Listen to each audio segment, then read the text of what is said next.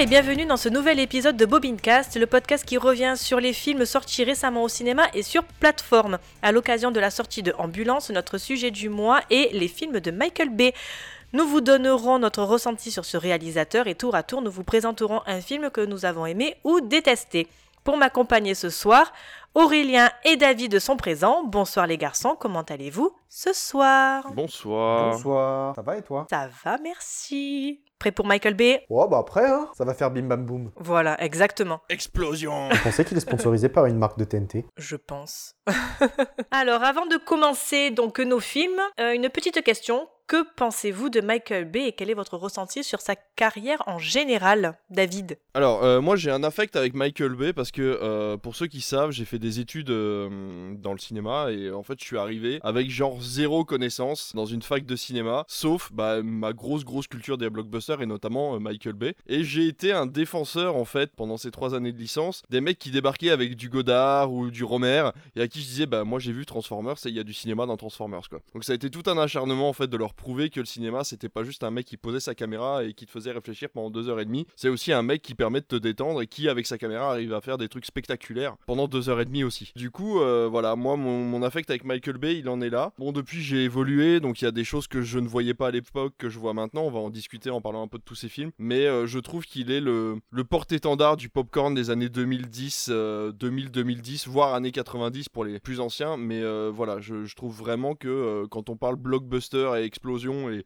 et popcorn, il y a forcément le nom de Michael Bay qui ressort. Et toi, Aurélien? Pour moi, euh, Michael Bay, c'est ouais, c'est ça, c'est vraiment le film popcorn euh, qui en met plein les yeux, qui éblouit et qui surprend surtout. euh. Mais Michael Bay, ouais, c'est vraiment. euh, je dirais que c'est un instigateur d'un grand mouvement de justement de, du, du cinéma euh, détente, mais il arrive quand même à, à se poser là comme étant quelqu'un qui arrive à faire des films euh, avec une réflexion et avec tous des, enjeux assez, assez intéressants. Pour le coup, euh, je suis pas le plus grand euh, fan de Michael Bay. Je connais pas vraiment euh, tous ses films, mais j'aime bien ceux que j'ai vus et honnêtement, je passe toujours un bon moment quand je vois un film avec écrit réalisé par Michael Bay. Je me dis, oh, ça peut être sympa.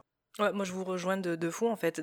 J'ai revu donc pas mal de ses films pour préparer l'émission, et moi, ce qui en ressort en fait, ben, c'est son humour très clipesque, très publiciste. Très années 90 en fait. Moi je suis euh, des débuts des années 90 et c'est un humour très 90 et ça marche à fond sur moi. Que ça soit euh, les films qu'on va traiter euh, ce soir ou même par exemple Armageddon. Bon, on va pas tellement en parler parce qu'on le connaît tous ce film, mais pareil, il y a, y a beaucoup, y a beaucoup d'humour et c'est un humour moi que, que j'aime beaucoup et vraiment je, je me suis régalée finalement à revoir tous ces films là sur les, les deux semaines euh, pour préparer l'émission. C'est vrai que c'est des bonnes barres de rire à chaque fois. hein. Ouais, il y a un humour assez, assez grotesque en fait dans ces films-là. euh, C'est assez intéressant. Mais pareil, j'ai repris beaucoup de plaisir. Je les ai pas tous revus les films de la liste parce que c'est vrai que j'avais déjà vu euh, il y a pas si longtemps. Mais c'est vrai que j'ai pris énormément de plaisir à les revoir et à me dire que, eh ben, que c'était mieux avant. Merde. Ok, boomer Je te signale que le dernier gros film popcorn qui a été annoncé au cinéma, c'est quand même Spider-Man No Way Home. Donc bon. Euh, c'est- On passe à la suite? Allez, on passe à la suite. Lequel de ces films sera élu le meilleur d'après les chroniqueurs? C'est ce que nous allons déterminer en commençant chronologiquement avec The Island, sorti en 2005. À tous les résidents, bienvenue au grand tirage de la loterie. Le gagnant de ce soir sera sélectionné pour vivre sur l'île, le dernier paradis qui existe encore dans le monde. Jordan de Delta, le grand moment est arrivé. À bientôt sur l'île. J'aurais aimé mieux te connaître. Ou deux, moins de proximité. J'ai l'impression qu'il y a quelque chose d'anormal. J'aimerais qu'il y ait plus. Plus Plus que l'attente d'aller sur l'île. Je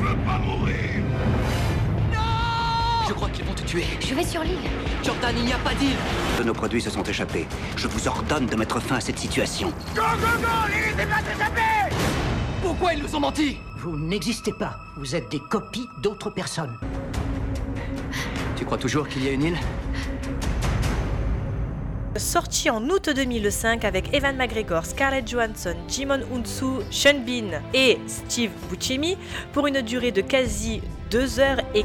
En 2019, Lincoln Six Echo et son ami Jordan 2 Delta font partie des centaines de pensionnaires d'un gigantesque complexe fermé, aseptisé et étroitement surveillé, régi par des codes très stricts.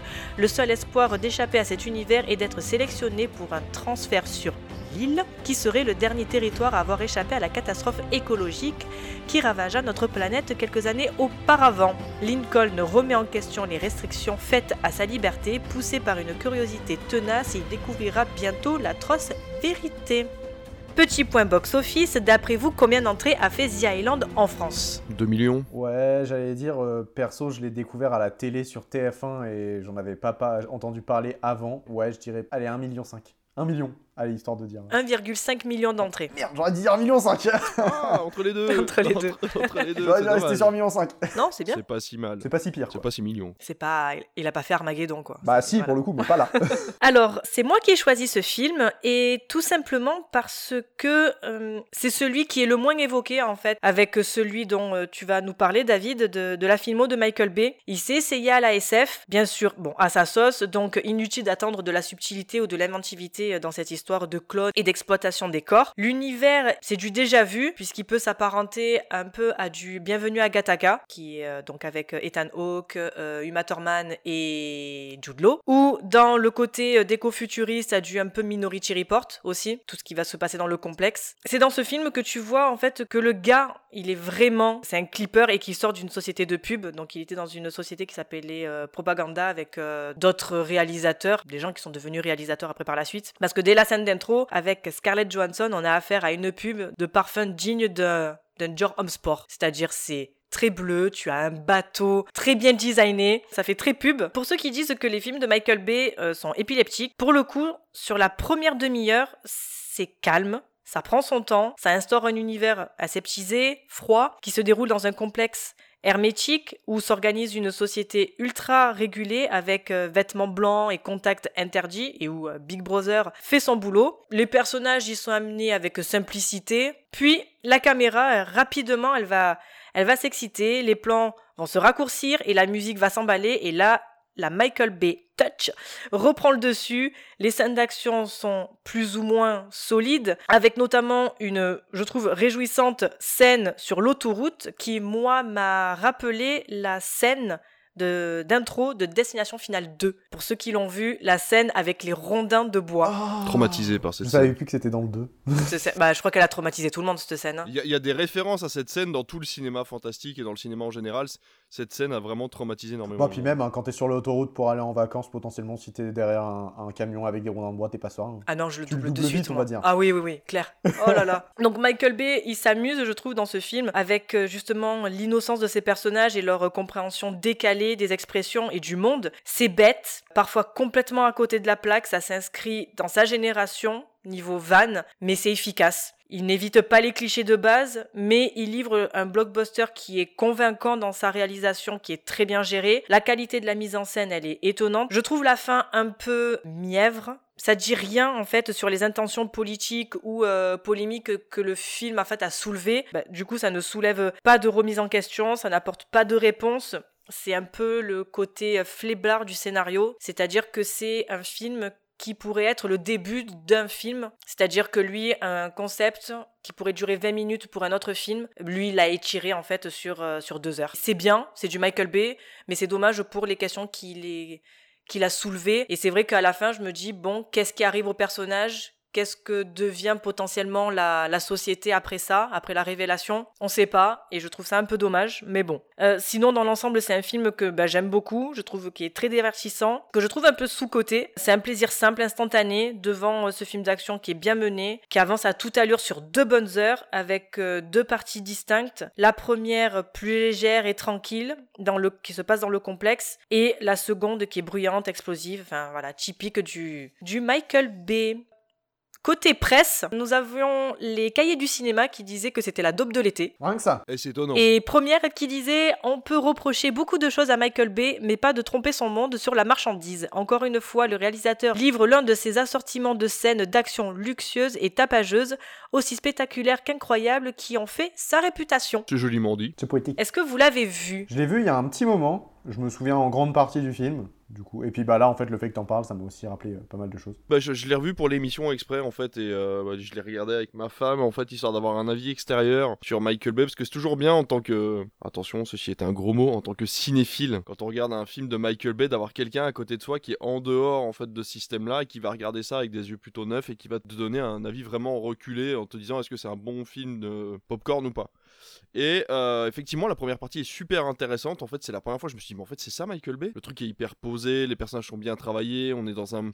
On, sent cet univers un peu, euh, un peu parfait mais dystopique en même temps. On a ces ressentiments un peu de, de Bienvenue à Gattaca, il y a un petit peu de Minority Report. Et je me suis dit, mais en fait, Michael Bay, c'est pas possible. Et en fait, la deuxième partie du film commence et je me suis dit, ah oui, voilà, là, il était là, il est là. Et c'est euh, clippé à mort, on comprend rien. La scène sur l'autoroute, je captais que dalle. Un moment, le drone il est à droite, puis en fait il est à gauche, et en fait ils sont devant le camion, mais après ils sont derrière.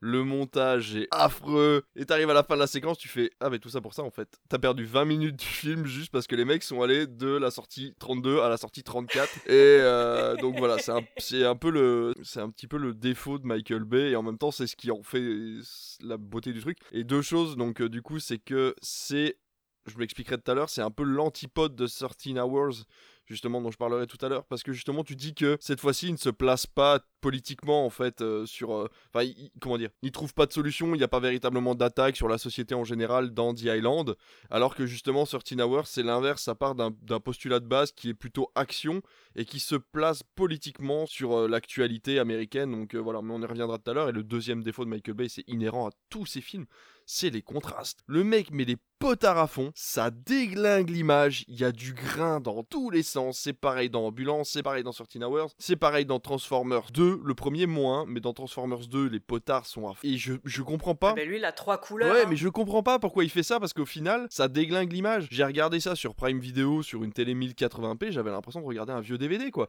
parce que l'image est complètement foutue. Donc bon, après c'est son style à lui, il a envie de faire ça. Effectivement, ça marche très bien pour une pub de 30 secondes, mais euh, sur un film de 2h15, il y a plein plein de détails qui passent à la trappe et c'est dommage parce que justement, il a, euh, il a cette, cette envie, cette faculté de pouvoir pousser tous les potards à fond. En tout cas, The Island m'a laissé un bon souvenir. On a fini, fini le film en se disant, bah finalement, on a passé un bon moment. Donc euh, voilà, c'était un, c'était un bon début. euh, pour commencer, euh, pour commencer cette, euh, cette hors série. Bah pour le coup, je pense que les, les, les potards à fond, c'est pour mieux voir les explosions. Parce que comme ça, tu vois mieux les... Ouais, exact. ouais. J'ai toujours ce truc-là euh, de, de Michael Bay, c'est peut-être un peu, un peu erroné, hein, mais dans ma tête, Michael Bay, j'ai toujours cette image de les Américains qui filment un, un- une scène au Mexique. C'est ça. Et du coup, tu sais, t'as toujours cette image un peu jaune, un peu dégueulasse, où tu sais, c'est- c'est mexicain, c'est c'est pour ouais, il fait chaud, euh, c'est là-bas, c'est les pays lati- latins. euh, C'est ça. toujours, t'as cette différence. Et j'ai j'ai ce truc-là avec Michael Bay, et pour le coup, je trouve qu'on le sent pas mal dans Transformers 1, mais on y reviendra. T'as l'impression qu'il a jamais, il a jamais tourné dans le nord des États-Unis. En fait, il filme toujours vraiment à la frontière du sud, C'est ça. où il fait toujours chaud. Et... C'est ça, il a jamais fait un film où il fait froid en fait.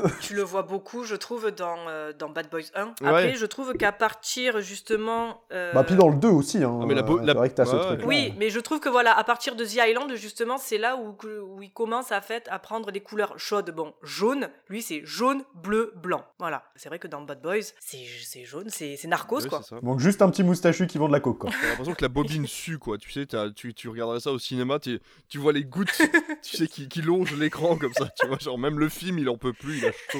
J'imagine tellement la, film, la, la- la scène, tu sais, avec le, le truc, genre le, Ouais, c'est ça, t'as la goutte vraiment sur t'as l'écran. les gouttes qui tombent.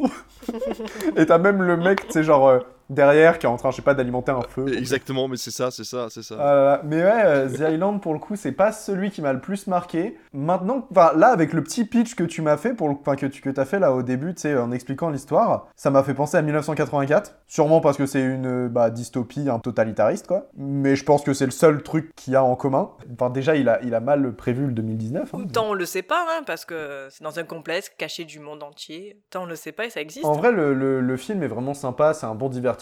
Encore une fois, ça se prend, ça se prend pas la tête, ça fait, euh, ça fait le taf. Et je pense que pour le coup, ouais, même si au début ça avait des, des impacts, enfin des, des, pas des intentions, mais des messages politiques, euh, ne serait-ce qu'en surface. Le film se veut pas du tout euh, comme ça, il veut vraiment pas se prendre la tête. Il est là pour te dire bon bah t'as un contexte, tu, tu peux l'analyser par toi-même, tu, tu comprends les enjeux potentiellement, mais ça va clairement pas se centrer là-dessus, ça va totalement partir sur euh, l'aventure des, des- personnages plutôt que euh, le monde en lui-même. C'est vrai que ça aurait pu être intéressant pour le coup d'avoir euh, l'impact sur le, monde à la fin. C'est ça le truc, c'est que c'est pas l'enjeu du film, et pour le coup il a créé l'univers pour ça. Peut-être qu'un autre film sur ce, cette partie-là, ça pourrait être intéressant, mais je pense pas que ce soit vraiment destiné à du Michael Bay, ou enfin en tout cas ce serait pas à lui de le faire. Quoi. Ça sent qu'il a pas envie en fait, c'est un mec il a vraiment envie de se faire kiffer, de faire kiffer les gens dans la salle. C'est The ça. Island, c'est vrai qu'il y avait un truc euh, que j'ai pas dit tout à l'heure, c'est que le film est très manichéen en fait. C'est-à-dire que le clone quand il croise son, son mec, le, le mec d'origine, le mec est un véritable connard. Et à aucun moment le mec a le scrupule quand il l'échange là, qui lui dit non c'est lui machin, et que le mec se fait flinguer. Merci au revoir quoi. Genre il y a un mec qui s'est fait flinguer en pleine rue. Le mec a une vie, hein. voilà, il est hyper connu, machin, il est riche et tout. Le mec, en moins de deux minutes, le mec est mort et tout le monde s'en bat les reins. Et euh, parce que l'autre est gentil, parce que l'autre, ben, on l'a créé exprès pour l'utiliser, pour reprendre ses organes et tout, donc il est forcément gentil, c'est forcément une bonne personne. Alors que le mec qui a demandé à créer un clone, c'est forcément une mauvaise personne parce qu'il en a rien à péter, quoi. Bah ouais, je trouve ça un petit peu limite, quoi. Donc euh, voilà, mais euh, ouais, je- le film, voilà, encore une fois, c'est une bonne introduction. Tu prends un gamin de 14 ans, il a pas envie de regarder Gataka, bah tu lui montres The Island et après tu lui montres, s'il a bien aimé, tu lui montres Gataka et tu montes de niveau comme ça à chaque fois. Et Michael Bay, c'est plutôt intéressant à ce niveau-là, quoi. Oui, c'est c'est potentiellement, encore une fois, c'est c'est un peu un terme qu'on utilise régulièrement, mais c'est une porte d'entrée vers un, un- un genre de cinéma qui peut évoluer, là, potentiellement, euh, bah, de la, de la science-fiction et, euh, et plein d'autres euh, d'autres genres, mais... Et plein d'autres genres, j'ai pas de suite. On va continuer que- avec notre deuxième film qui lui est sorti donc en 2007 avec Transformers premier du nom. Hé, c'est ma voiture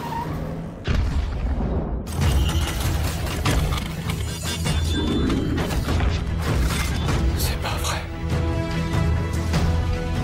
Ce que vous allez voir est classé secret défense. Seigneur Dieu, qu'est-ce que c'est? On nous attaque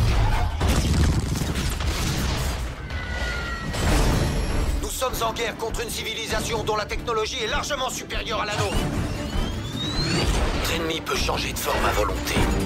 Il peut être n'importe où.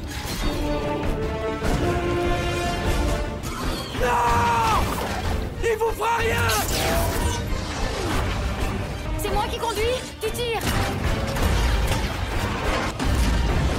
Monte dans la voiture, fais-moi confiance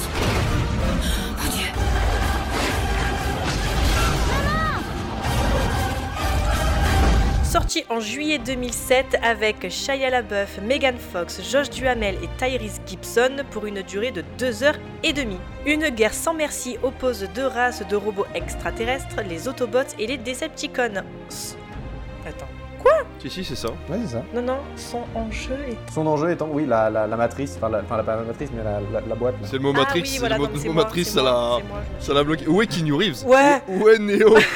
Fait une faute de frappe. J'ai fait, mais non, c'est ma phrase. ma phrase n'est pas cohérente. Donc, les Autobots et les Decepticons sont en jeu étant la maîtrise de l'univers. C'est pas français, mais c'est pas grave. Leur conflit s'étendra jusqu'à la Terre et le jeune Sam Witwicky deviendra à son insu l'ultime espoir de l'humanité. Petit point box-office, d'après vous, combien d'entrées a fait Transformers 1 en France? 4 millions. Ouais, j'ai envie de dire beaucoup aussi. Moi, je vais monter à 6. Non, mais non. Allez, soyons fous. J'ai envie. Ah, quel fanboy. J'espère. 1,9 million d'entrées. Non. Attendez, mais j'ai une question. Michael Bay, il fait pas des entrées? Mais j'ai l'impression qu'il fait pas de ouf des entrées. Après, attention, c'est un box-office mondial. Hein. Là, c'est le box-office français. Ouais, ouais, non, mais là, on est dans le box-office français. On est un peu puritain. Tu sais, le blockbuster, c'est quand même. Ça a une place particulière. Aux États-Unis, ça doit rapporter des milliards, ce genre de Parce film. que j'allais dire, là, là, là, on est bien d'accord que Michael Bay, il fait à peu près, six- à peu près autant, slash, si ce n'est moins, que Guillermo del Toro. Ouais, ouais, après, on, on était dans les certains 4, films. on était dans les 4 ou 500 000 avec Guillermo del Toro hein, sur certains films. Ouais, ça dépend des films, Ah, mais euh, près, oui. ouais. Attends, je vais ressortir. Après, Attends. 2 millions d'entrées euh, pour, un, pour un blockbuster, ça reste. euh, Je crois que le plus, le plus gros succès de, de- de- Del Toro, ça devait être 1,5 million ou quelque chose comme Non. Ouais, je crois que c'est la forme de l'eau qui a dû faire 1,5 million. Après, ouais. il y a peut-être Hellboy qui a fait. Alors, 1,1 pour Blade 2, Ouais. 338 000 Labyrinthe de Pan, 300 000 Crimson Peak et 1,3 La Forme de l'eau. Ok, ouais, donc, non, mon commentaire est pété. Merci. Non, mais en vrai, il fait vraiment peu. Moi, j'étais persuadé qu'il faisait beaucoup plus. Même si bah, c'est le genre de film qui sort en été, euh, potentiellement saison, vacances et tout ça. Ouais, ouais. T'as pas forcément envie de rester enfermé dans une salle de ciné, mais j'étais persuadé que Michael Bay, c'était euh, du gros blockbuster euh, familial que beaucoup de gens allaient voir. Il a fait 4,6 euh, avec Armageddon. Oui. Ouais, après, faut regarder les suites, faut regarder, je te dis, le box-office mondial. Transformers, ça a été un film qui a été euh, très vite euh, dédié au marché euh, chinois et asiatique hein, aussi. Donc euh, voilà, faut pas oublier que c'est pas en France. Il faut voir ça au niveau mondial, en fait, ce genre de film. Donc du coup, Aurélien, c'est toi qui as choisi ce film. Ben dis-nous pourquoi. Alors, il faut savoir que j'ai deux étapes de, de- Enfin, deux avis différents euh, sur ce film. Le premier, c'est euh, moi, enfant, voilà, 12 ans, euh, je découvre Transformers pour la première fois à la télé, je suis posé sur mon canapé avec mon frère et on regarde ça. Et là, en fait, il me dit euh, Viens, on regarde un film avec des robots géants qui se battent entre eux, avec des petits humains au milieu qui essaient de tirer tant bien que mal avec leurs pistolets sur les robots géants sans que ça leur fasse rien, parce que c'est des énormes robots extraterrestres. Et en même temps, il y a des grosses voitures, il y a des avions de chasse, il y a des monstres chelous. Donc forcément, t'as 12 ans, tu regardes et tu kiffes énormément. Parce que vraiment, t'as ce truc de enfin, même si t'as beau être un enfant, euh, le, le film vient te casser vient te casser la figure en te montrant euh, des, beaux décors, euh, des enjeux vraiment intéressants que tu peux comprendre assez facilement. À savoir, il y a une guerre, ils viennent d'arriver sur la planète. Maintenant, c'est compliqué, il faut réussir à, trou- à, à- à donner ça à lui pour sauver le truc. J'ai résumé au, mi- au maximum, mais en gros, dans la tête d'un enfant, il se passe ça. Et dès que tu vois une voiture, t'es en mode Ah, c'est joli, ça fait vroom vroom. Et franchement, moi, j'ai, pour le coup, à l'époque, j'avais adoré. euh, j'adorais le personnage Sam Witwicky. Il s'appelle Witwicky. c'est le nom de personnage le moins crédible de tous les temps. Je trouve, tu sais, vraiment, pour moi, Sam Witwicky, c'est le nom d'un personnage dans un Disney, dans un dessin animé que tu vois sur tes fous le matin. Et je trouve ça trop marrant qu'ils aient mis ça à un personnage vraiment qui est qui est censé être important. On a quand même aussi les enjeux, bah, tout ce qui est euh, fin du monde et gouvernementaux, euh, comme on voit un peu dans tous les, tous les Michael Bay. Et donc quand t'es enfant, t'adores, tu regardes ça, tu regardes la suite, tu, tu, tu surkiffes, tu, tu te dis que Transformers c'est incroyable. Et euh, voilà que dix ans plus tard, tu te dis ah tiens on va faire un podcast sur, sur Michael Bay et si je me rematais Transformers parce que j'aime beaucoup ce film. Et waouh, c'est pas fou en fait Transformers. Il y a des choses cool hein, mais c'est pas si dingue. hein. en fait le truc que j'ai, la première chose que j'ai pensé en finissant le film, c'est euh, je crois que Michael Bay a essayé de faire une ode à la beaufrie. à savoir, il a mis des grosses voitures qui font vroom vroom très très fort et qui vont très très vite. Il a mis des explosions et des voitures partout, enfin et des, et des avions, mais bon ça, c'est Michael Bay. Il a mis des commentaires, sais, un peu euh, vraiment dégueu par rapport à la voiture, genre, euh, je sais pas si c'est une vraie phrase, mais du, du style, oh, belle bête, beau pot d'échappement, oh, sacré moteur, Hmm, t'as dû mettre les mains dans le cambouis. Tu vois, ce genre de truc qu'il a mis dans le truc. Et il a surtout mis une meuf au milieu. Et le seul intérêt de la meuf, la fameuse meuf Megan Fox, c'est d'ouvrir le capot de la voiture et de voir le moteur et faire Ah ah, ça c'est un V8. Mhm. Évidemment, il faut qu'elle soit en crop top, en mini short, avec un soleil très transpirante. Et il faut évidemment que le personnage principal soit un ado prépubère en pleine, euh, en pleine croissance, quoi. Il a l'air d'avoir 10 ans de moins qu'elle. en fait. Mais tellement. En fait, elle en fait, elle, elle fait, elle fait 40 à, à- ouais, une quarantaine de piges et lui, il, a la- il, est, il est en mode bonjour madame. Ce qui me rappelle aussi que bah, tous ceux qui sont censés être des adolescents dans sa classe, bah, ils ont pas vraiment l'air d'être des adolescents quoi. Franchement, ça m'étonnerait pas qu'il y en ait un d'eux qui bosse, euh, je sais pas, au, au, à la- au- au 7-Eleven du coin ou j'ai un truc qui est tombé chez moi. Mais euh, voilà, en fait, t'as ce truc de un peu, euh, il force sur tous les défauts du film. Et pour le coup, ça m'a beaucoup fait rire. Je pense pas que ce soit un mauvais film. Mais pour le coup, je l'ai pas, je l'ai moins apprécié que quand j'étais petit. Mais j'ai trouvé ça vraiment le côté euh, Fast and Furious euh, avec des robots géants qui ressort. Et j'ai beaucoup ri. Je l'ai pris plus à- au- sur le ton de la rigolade que sur le sérieux. Même s'il y avait des vannes de quand j'étais petit qui m'ont, qui m'ont toujours fait adorer. hein. Vraiment les, les lunettes sur eBay. les lunettes sur eBay, pour moi, c'est le meilleur passage de tout le film. Comment vous m'avez retrouvé? eBay. Point. Je pense que c'était intéressant de voir ce truc-là et de voir du coup bah, Michael Bay derrière se- s'exercer à la, la franchise, du coup, euh, la saga Transformers enfin, qui a évolué avec euh, le 2 et le 3. Et... Pour le coup, le film m'a un peu déçu la seconde fois, mais ça reste un bon divertissement, encore une fois, comme euh, Michael Bay y fait. Puis ça détend, quoi, ça fait boum boum boum. Et il y a un gros cube avec des gros robots. Et il y a une Xbox J'adore. il y a une Xbox qui se transforme en robot. c'est pareil, cette scène-là m'avait marqué quand j'étais petit. Elle dure vraiment 3 secondes parce que c'est encore euh, ultra haché comme Michael Bay il sait faire. Même si là, pour le coup, c'est y a on retrouve pas le côté calme de The Island, je trouve. ça part très vite d'un coup et ça enchaîne, ça enchaîne, ça enchaîne. Et il y a des petites scènes, en fait, tu retiens, tu retiens juste des petites scènes comme ça qui ressortent Ah oui, et qui font plaisir, que tu pourrais ressortir n'importe quand. Alors après, moi je trouve que le début, je suis assez d'accord avec toi. Le seul euh, bémol que j'ai moi avec ce film, c'est que il est trop long pour ce que ça raconte. Deux heures et demie, une heure et demie d'explication entre guillemets, alors je dis entre guillemets parenthèses et crochets, hein, on les met tous. Une heure et demie avant que vraiment l'histoire démarre, que tu aies un affrontement avec les Decepticons et tout et tout. Donc tu as une heure après d'affrontement, mais t'as pas besoin de faire une heure et demie d'explication et une heure d'affrontement. Quoi, j'ai trouvé ça. euh, Dans l'ensemble, le film, je l'ai pas trouvé long, mais quand je me suis dit bon, euh, c'est quand que ça que ça commence, je me suis dit putain, ça fait une heure et demie, c'est rien passé. Mais dans l'ensemble, le film n'est pas long, c'est un peu le paradoxe. Mais euh. Bah, pour le coup, tu vois, genre, c'est une heure et demie d'explication. Moi, le truc qui m'est ressorti, c'est il présente beaucoup de personnages qui sont pas utiles. Genre, le, tous les. Bah, il y a beaucoup de personnages déjà du gouvernement qui servent à rien. Il y a la hackeuse, là, qui découvre les trucs, qui est pas vraiment importante non plus. Ni elle, ni son pote qu'elle va chercher, euh, voilà. Le seul truc que j'ai, que j'ai, que j'ai retenu de ce machin, enfin, de, de, de, de, ce moment, c'est quand euh, les- le, bah, le gouvernement arrive dans la maison de son pote et qu'il y a le frère qui est comme ça, qui est en mode. qui est en train de paniquer, et je me suis juste dit, eh, mais c'est un mème ça? Je me souviens de ce truc-là, c'est un mème.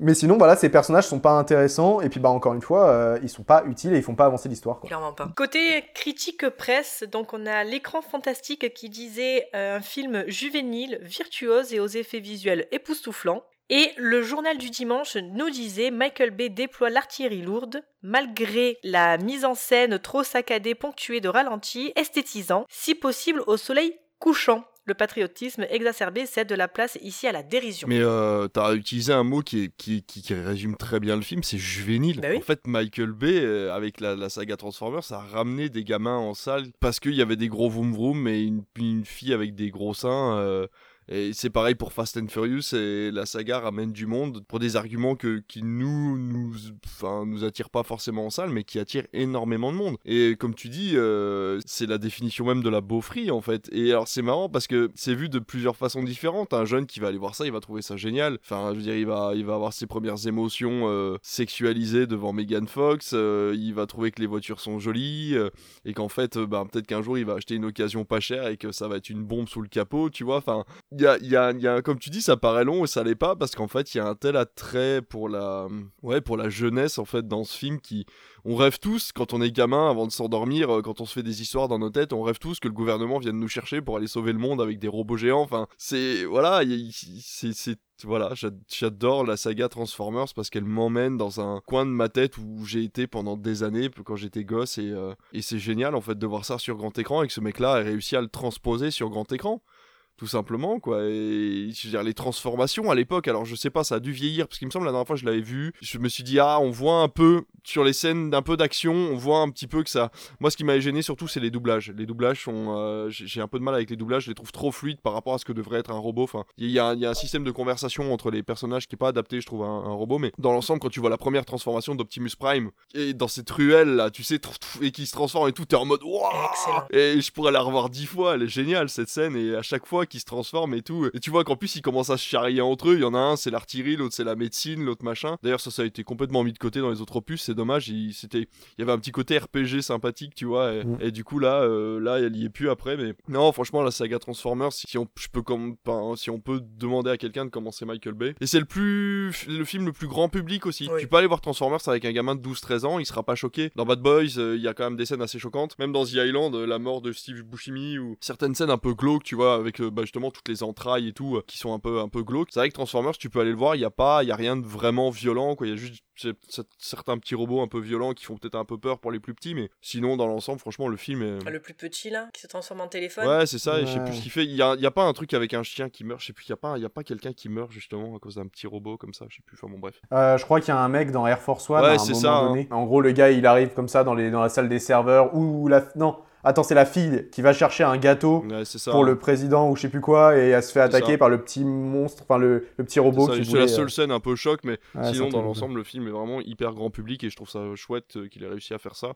Malheureusement il le disait, là il y a eu une euh, interview de lui sur Combini, je crois il y a pas longtemps, où il disait que le scénario du 2 et du 3 c'était pas du tout ce que lui voulait, et était euh, menotté par le studio parce que voilà il avait des contrats avec eux, mais que à la base lui c'est pas du tout ce qu'il voulait faire avec, euh, avec Transformers 2 et c'est pour ça que le film est aussi haché et euh, d'aussi problème de rythme, c'est qu'il n'arrivait pas à visualiser ce que lui demandait le studio en fait. Et du coup, euh, bah, il y a des problèmes scénaristiques parce que même lui, il comprenait pas ce qu'il filmait. C'est pas une excuse, mais. Pour revenir au côté, euh, tu sais, euh, tu rêves et tout ça, le, rêve des enfants et tout ça. Bah moi, quand j'étais petit, la première chose que je me suis dit en sortant à la fin du film, c'est euh, bon bah quand je serai grand, j'achèterai une Camaro. Bah oui, mais c'est ça, mais c'est ça. Je veux une Camaro. Mais pareil. Et honnêtement, aujourd'hui, si un jour j'ai une Camaro, je me dirais Je la veux jaune. ah, quand même j'ai une Camaro. non mais c'est ça, et c'est c'est un autre avantage euh, et un point prépondérant de Michael Bay, c'est qu'il arrive à te vendre le produit en fait. Que ce soit eBay. Euh. Tu sais, t'as ce truc de la vieille Camaro, comme ça, qui les dégage, qui les sort de la voiture, du machin, Ouais, qui part ça. dans le tunnel, puis qui revient en mode J'adore cette c'est bon, j'ai fait une mise à jour. hein. Sur la musique de Téléfoot. Sur hein. la musique de téléfoot.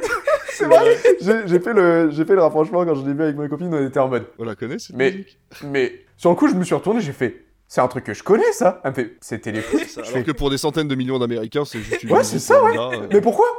Moi, je m'attendais à voir apparaître Zidane euh, pour faire un débrief, quoi. C'est pour ça que ça a dû tellement bien fonctionner en France, en fait. Mais euh, comme tu disais, fait, moi, la transformation, elle, elle m'a toujours étonnée. Je l'ai revue donc, euh, pour le podcast et je me suis dit, putain, mais c'est tellement bien fait. Il y a un souci du détail. Ça hein. a vraiment pas vieilli. J'étais vraiment à, à des moments où je me suis dit, allez, vas-y, euh, je fixe telle pièce, entre guillemets, de la voiture ou de, du robot pour voir comment ça se transforme par la suite. Et en vrai, pff, non, ça passe, ça passe vraiment crème, quoi. Que ça soit la transformation, donc à l'arrêt ou même en mouvement, que tu aies euh, la, la voiture ou l'hélicoptère ou le- l'avion ou n'importe, euh, c'est vraiment bien fait. Surtout euh, le, le- la transformation incessante de, de Megatron. Il passe et de robots, et d'avions, et re de robots, et re de avions. Et une partie de ces pièces aussi, tu vois, t'as une partie des pièces qui se transforment, mais il reste robot d'un côté, tu sais, enfin, je sais, tu vois, et... non, c'est vraiment bien fait. hein. Ouais, ouais, ah ouais, non, mais c'est tellement bien fait. Et, euh... ah, par contre, le, le début du film, genre, t'as la grosse voix. Ah oui. Un truc dans le genre, ouais, la grosse voix off. Cette grosse voix là, mais ça fait tellement 90. Mais moi, j'ai, revu ça, j'ai fait, oh, c'est tellement bon, j'adore. Oui, c'est ça, mais c'est ça, mais c'est exactement ça. C'est une bande-annonce, C'est exact, c'est ce que j'allais te dire. c'est une bande-annonce géante.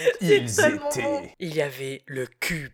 Et on en parle des parents de Witwiki qui sont ridicules. Alors- oh là là, mais ils sont- Le père qui est en mode nique pas mon jardin ça. et qui se retrouve dehors Ah, avec putain, tout qui est pété dès que tout- dès sont passés en mode oh non mon dieu il a niqué mon jardin Shia LaBeouf a l'air d'être euh, sous cocaïne pendant tout le film. Il te balance des répliques quand il parle à la voiture, ou même quand il achète la voiture au début du film. Là, il arrête pas de causer. Il cause tout le temps, il est tout le temps en train de parler. Tu te dis, mais putain, mais je ferme là deux secondes, quoi. Il est tout le temps en train de causer, alors que c'est censé être un gamin un peu introverti, machin et tout. Et il arrête pas de parler tout le temps. C'est c'est terrible, c'est terrible. Moi, j'ai adoré John Turturro aussi. Ah, le, le mec de la. Le, le conspirationniste. Juste- oui, le, le gars qui finit en, en caleçon. Bah oui, bah si, c'est ça, c'est ça. Il devient, il devient conspirationniste. Celui de la, de il la, se fait virer, euh, il de se fait virer de la section 7 après. ouais. secteur Dans le 7. deux et le trois. Ouais, après Ouais, oui, il il vire. un. Ah lui, putain, mais des barres, mais des barres. la scène qui m'a le plus mais fait rire là en le revoyant, c'est le gars qui monte à l'arbre.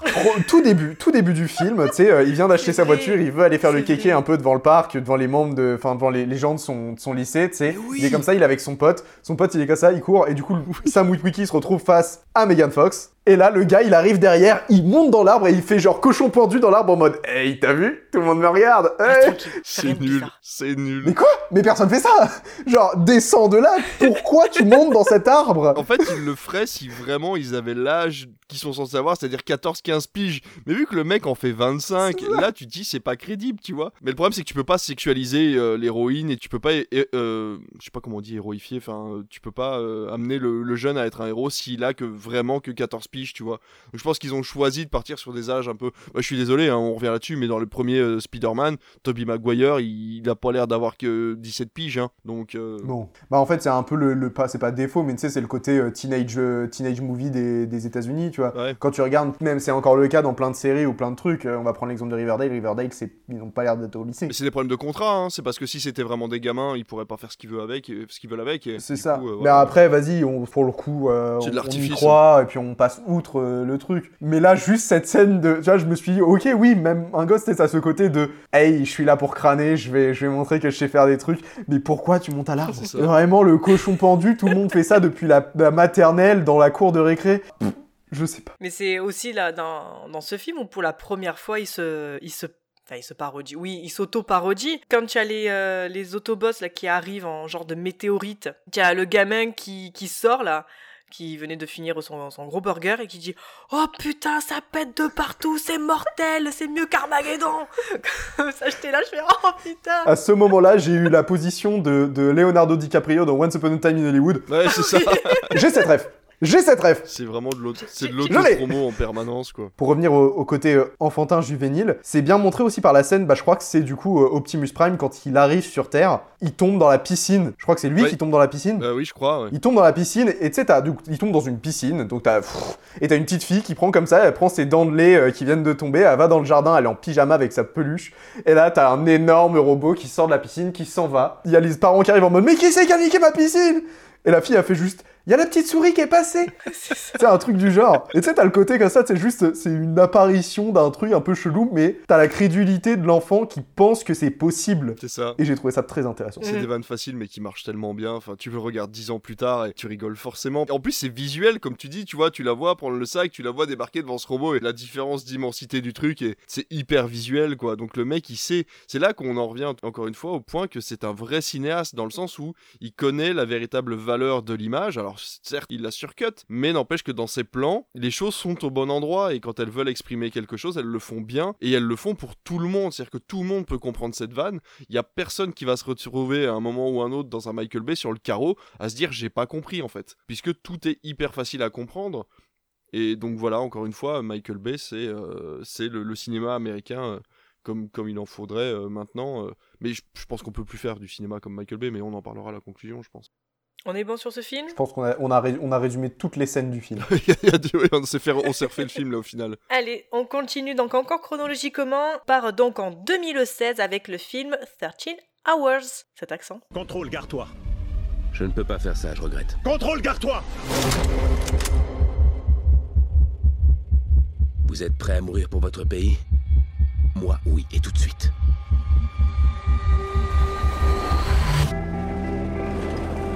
Vous présente Jack Silva, ancien instructeur chez les Marines. Il connaît le topo.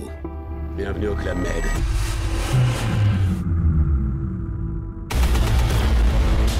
On a besoin d'aide tout de suite. On est débordé. Vous avez un ambassadeur en danger. Vous devez nous envoyer. On devrait même pas être là. Rien ne vous oblige à y aller, mais on est le seul espoir qu'il en reste. Restez en stand-by Si vous venez pas tout de suite. On va tous mourir. On est entré, on est sur zone Je suis sur le toit, me laissez pas là On prend super cher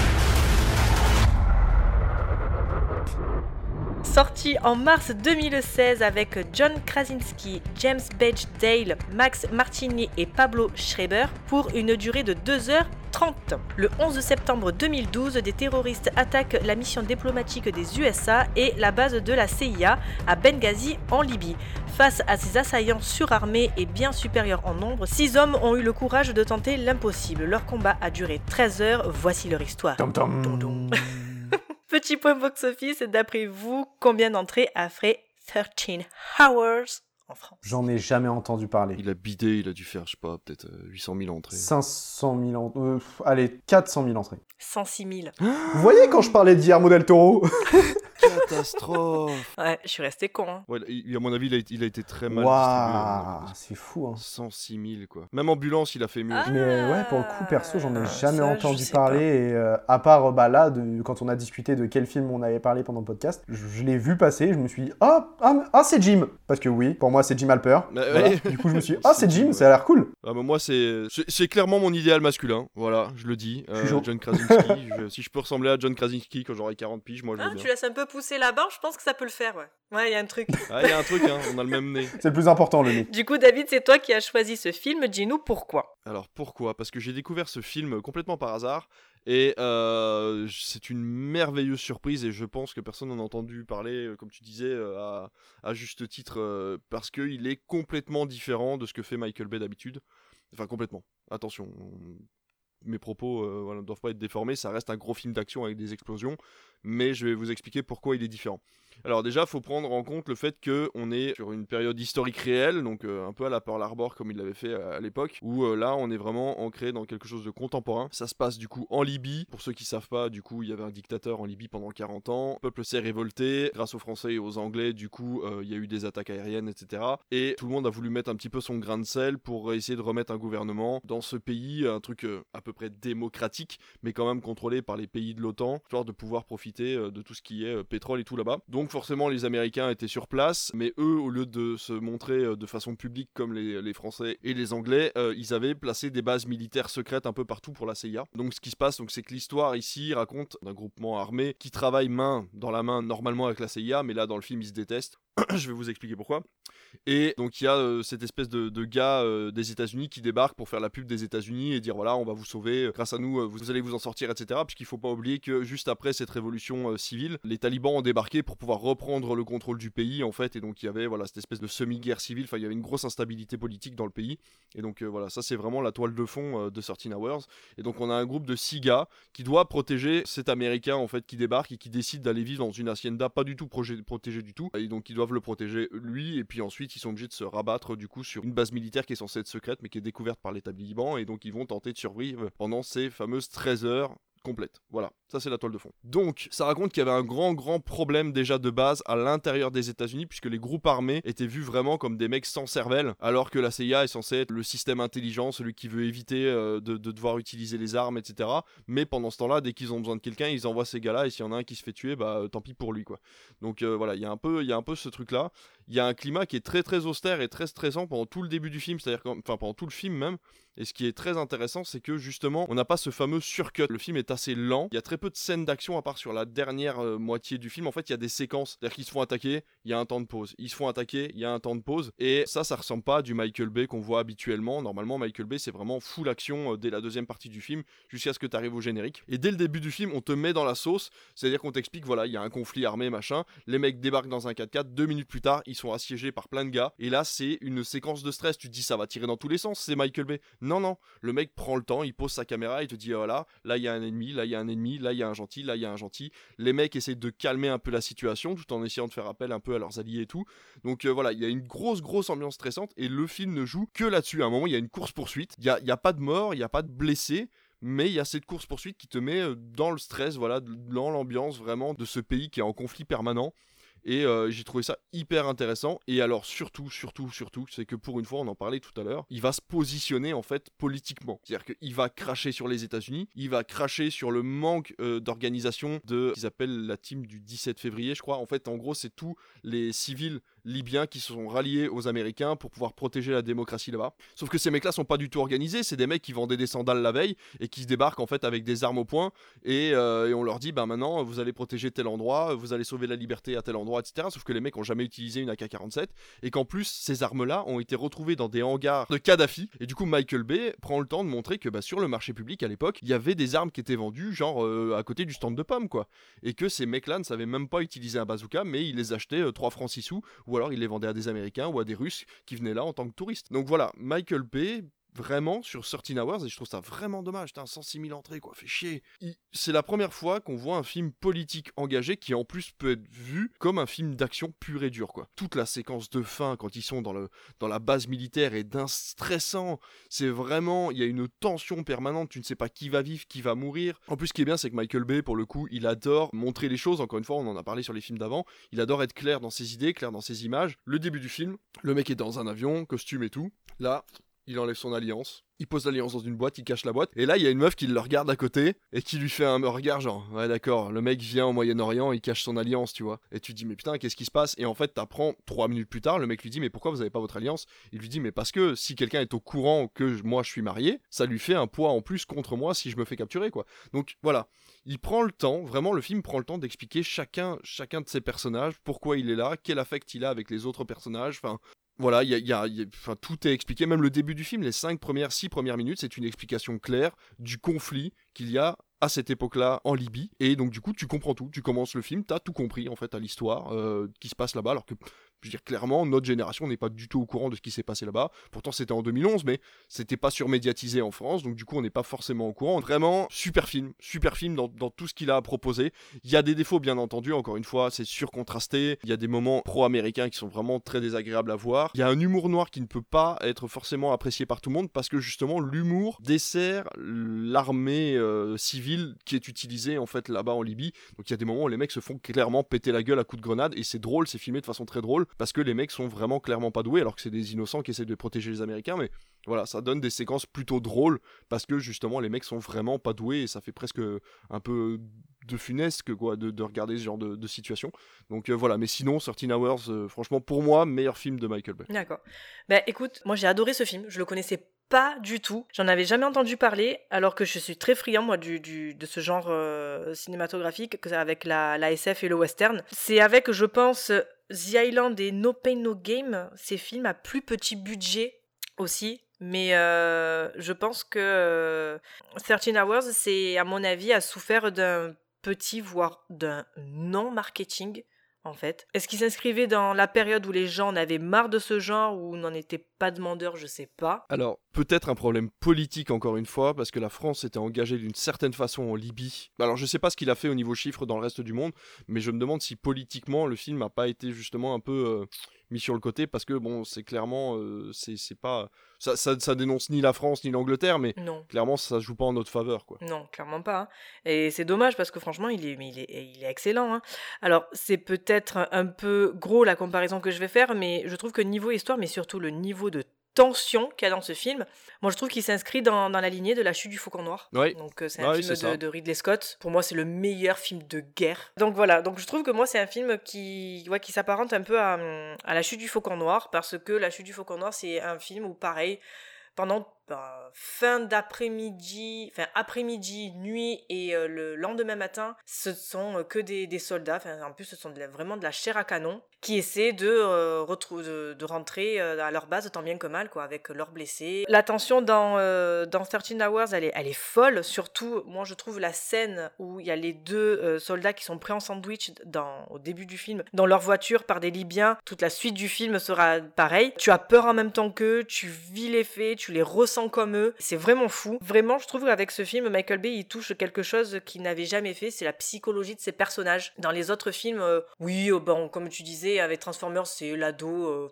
bateau. Dans euh, The Island, ce sont euh, deux, ben, ce sont deux adultes, mais qui ont ben, 5 ans d'âge d'âge mental, hein, parce que littéralement, euh, ils sont nés ben, il y a 5 ans, même s'ils ont des souvenirs de, qui remontent à beaucoup plus loin. Mais euh, vraiment, voilà, avec ce film, c'est vraiment la psychologie, comme tu disais, le coup de l'alliance, et même, euh, même que des trucs comme ça, c'est-à-dire qu'on voit des soldats, tu vois leur famille, tu vois euh, voilà, ce qu'ils qu'ils aiment, ce qu'ils aiment pas, enfin voilà, tu vois leur peur, tu vois leur crainte, tu vois tout ça. Après, je pense que c'est un film aussi qui a pas eu une... Enfin, que du moins pas, beaucoup de gens se sont intéressés par rapport au casting, c'est-à-dire que euh, on a John Krasinski donc euh, qui est euh, un personnage de The Office et qui est également le papa de Sans un bruit. Après, on connaît, on connaît pas, mais c'est pas quelqu'un qui, c'est pas, voilà, à l'époque, c'est pas un Tom Cruise, c'est pas, je sais pas, c'est pas un Brad Pitt, c'est pas une grosse tête d'affiche, donc ça ramène pas beaucoup de, gens en salle.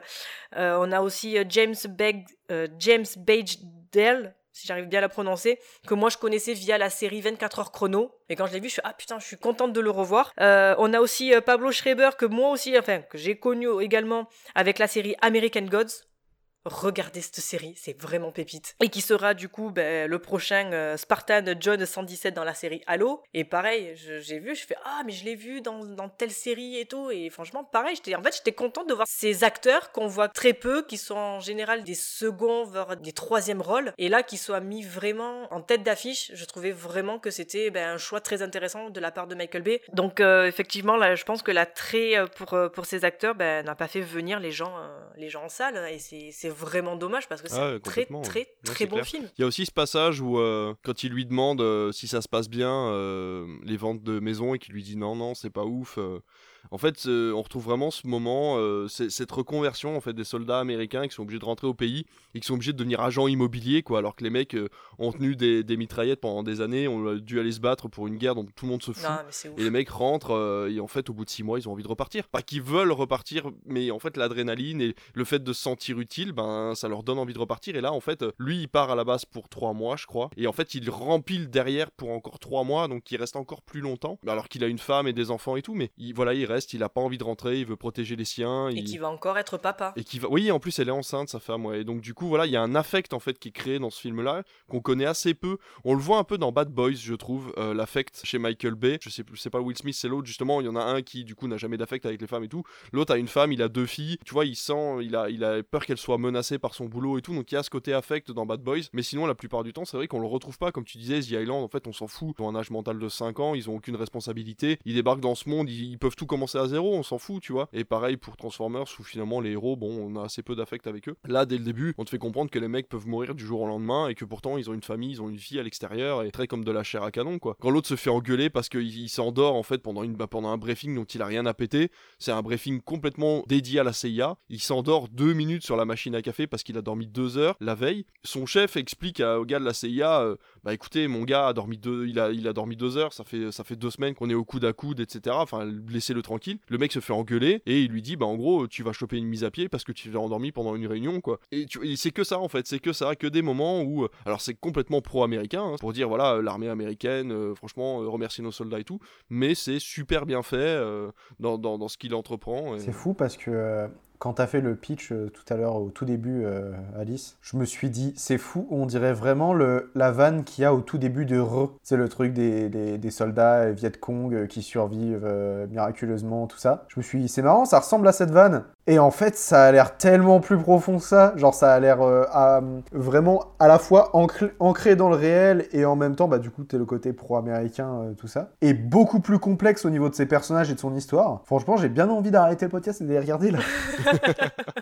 Mais c'est le genre de film sur lequel tu vas tomber par hasard et je pense qu'en plus le, no- le nombre de personnes qui l'a vu depuis qu'il est sur les plateformes de streaming va être du coup le, type de personne qui n'est pas du tout visé en fait par ce truc là. C'est-à-dire que là pour le coup c'est le premier film où Michael Bay s'adresse à une population qui va vouloir aller un cran au-dessus sur son histoire, sur euh, voilà sur plein de choses et je pense que les, gens qui l'ont regardé quand tu regardes l'affiche et tout, tu vas clairement sur ce genre de film là quand t'as envie de laisser ton cerveau sur le côté et de regarder un film popcorn où ça fait ou hyper bourrin pendant deux heures et demie quoi. Ah, mais il va partir totalement sur ma liste et ça va être regardé. Côté critique presse, donc on a première qui disait c'est véritablement beau, mais en cochant toutes les cases du film de guerre US de l'après 11 septembre, le film finit par être un actionneur classique. Reprocher à Michael Bay d'être trop classique, on ne lui avait jamais fait. Mais tu vois, c'est, c'est quand même un reproche de merde parce que on lui reproche en permanence d'être un gros bourrin et tout. Et là, un jour, le mec se calme, il se dit Attends, moi j'ai une histoire à raconter, je vais raconter cette histoire-là. Et le mec se pose, il pose sa caméra, il y a des plans qui sont absolument magnifiques, hein. des moments où il est en haut de la tour et tout, il- et t'observes vraiment toute la, toute la capitale au loin et tout, c'est absolument magnifique. Et le et première lui dit Ah non, mais cette fois-là, t'as été un peu trop calme, mon gars. non, mais sans Ils déconner. savent pas ce qu'ils veulent. C'est ouf. ouais, c'est clair. C'est ouf. C'est clair. Et euh, le journal du dimanche qui disait Décidément, Michael Bay ne cesse de surprendre, sa reconstitution historique captive par son réalisme saisissant et sa tension qui ne se relâche jamais. Mais ça, c'est vraiment, c'est le, le- tu vois, c'est le mot, c'est tension.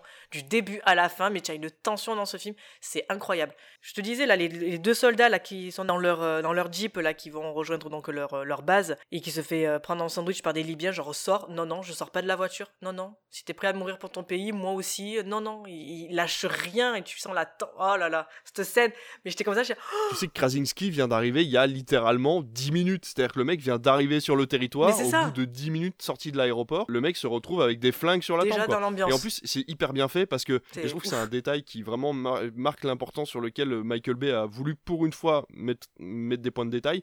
Quand il arrive à l'aéroport, il y a des balles partout criblées sur les murs de l'aéroport. Oui, Et vraiment, il les met en valeur en Ah mode oui. voilà dans quel pays tu arrives quoi. Donc euh, voilà, vraiment, euh, c'est- il y a un jeu du détail dans 13 Hours Ah, qui est vraiment très intéressant. Ouais, c'est vrai. Mais complètement, mais le mec ouais. a réalisé, enfin ouais. je veux dire sans un bruit 1 et C'est 2, des pépites. masterclass, des master, mais vraiment, mais Produit vraiment. par Michael Bay. Ah ben voilà. bah oui, mais à mon avis, il, ouais, il met son copain, euh, c'est sûr. Mais John Krasinski, il, il- en plus, il est marié à Emily Blunt. Enfin, je veux dire, au bout d'un moment. Puis il arrête pas de se faire des vannes partout sur les réseaux. Mais oui, mais mon, idéal masculin, je te le dis, là, ce mec-là. Moi, je le veux dans un Marvel, mais je le veux en Mister Fantastique. D'ailleurs, on le confond confond souvent avec euh, l'acteur qui fait Shazam. Ils ont un peu la même tronche. Euh, Ah non. Euh, je ne sais plus son nom. Ah non. Si, si, si. Ah non, non, non. Si, si, un petit peu. Ah non, non, non. Si, si. Putain, je ne Non, sais. non, non. Qui joue dans Chuck. Oui, bah oui, bah oui, lui, Zachary Levy. Zachary Levy, c'est ça. Ah, je trouve pas, moi. Ah si un petit peu. Bah pas de là là là euh, Krasinski est parti un peu du côté euh, un peu bourru. Hmm. Donc euh, du coup on les reconnaît moins. Mais il y a eu une période un petit peu où voilà les deux étaient un peu. à voilà, l'époque où il était dans The Office. Ouais, c'est juste après The Office, vraiment la période juste après The Office, le petit creux qu'il a eu, on l'a vu dans quelques photos presse un peu, tu vois, où il était pas encore euh, avec ce côté un peu barbu, un peu joufflu. Il ressemblait un peu à Zachary Levy, je trouve. Mais bon, après, c'est mon avis totalement personnel. Allez, on continue. Donc, encore chronologiquement, on part en 2019 avec le film Six Underground. Et si je te disais que je sais ce qui se passe après la mort On devient un fantôme. Plus de casier judiciaire. Plus de fêtes de bureau, plus de mariage à la con. Mais ce qu'il y a de mieux quand t'es mort, c'est que t'es libre. Plus de politique, plus de diplomatie. Personne n'y touche. Il est à moi.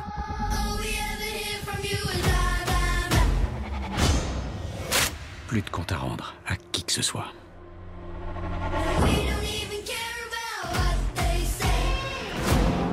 Peut éliminer quelques beaux salopards. On est piégé dans l'escalier J'ai une super mauvaise idée. Garde tes mauvaises idées, trouve-en une bonne Ils sont tous officiellement morts. Les gens se souviendront pas de nous, mais ils se souviendront de cette journée. Les bonnes actions peuvent effacer les mauvaises, non? Vous êtes qui, vous autres? Plus personne. Ils sont peut-être pas vraiment morts. Mais ça peut s'arranger. Ils ont des avions de chasse vois ce que je vois Ouais Tu vois ce que je vois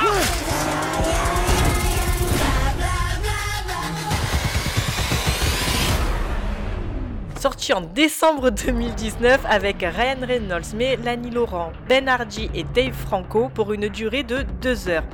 Un mystérieux milliardaire est à la tête d'une unité d'élite secrète composée de lui-même et de cinq autres personnes ayant toutes simulé leur propre mort. Ces fantômes ont pour mission d'éliminer les plus puissants criminels et dictateurs dans le monde. Ça ne sera pas un petit point box-office, mais un nombre de vues sur Netflix, quel est-il selon vous? Oh, il y en a un paquet.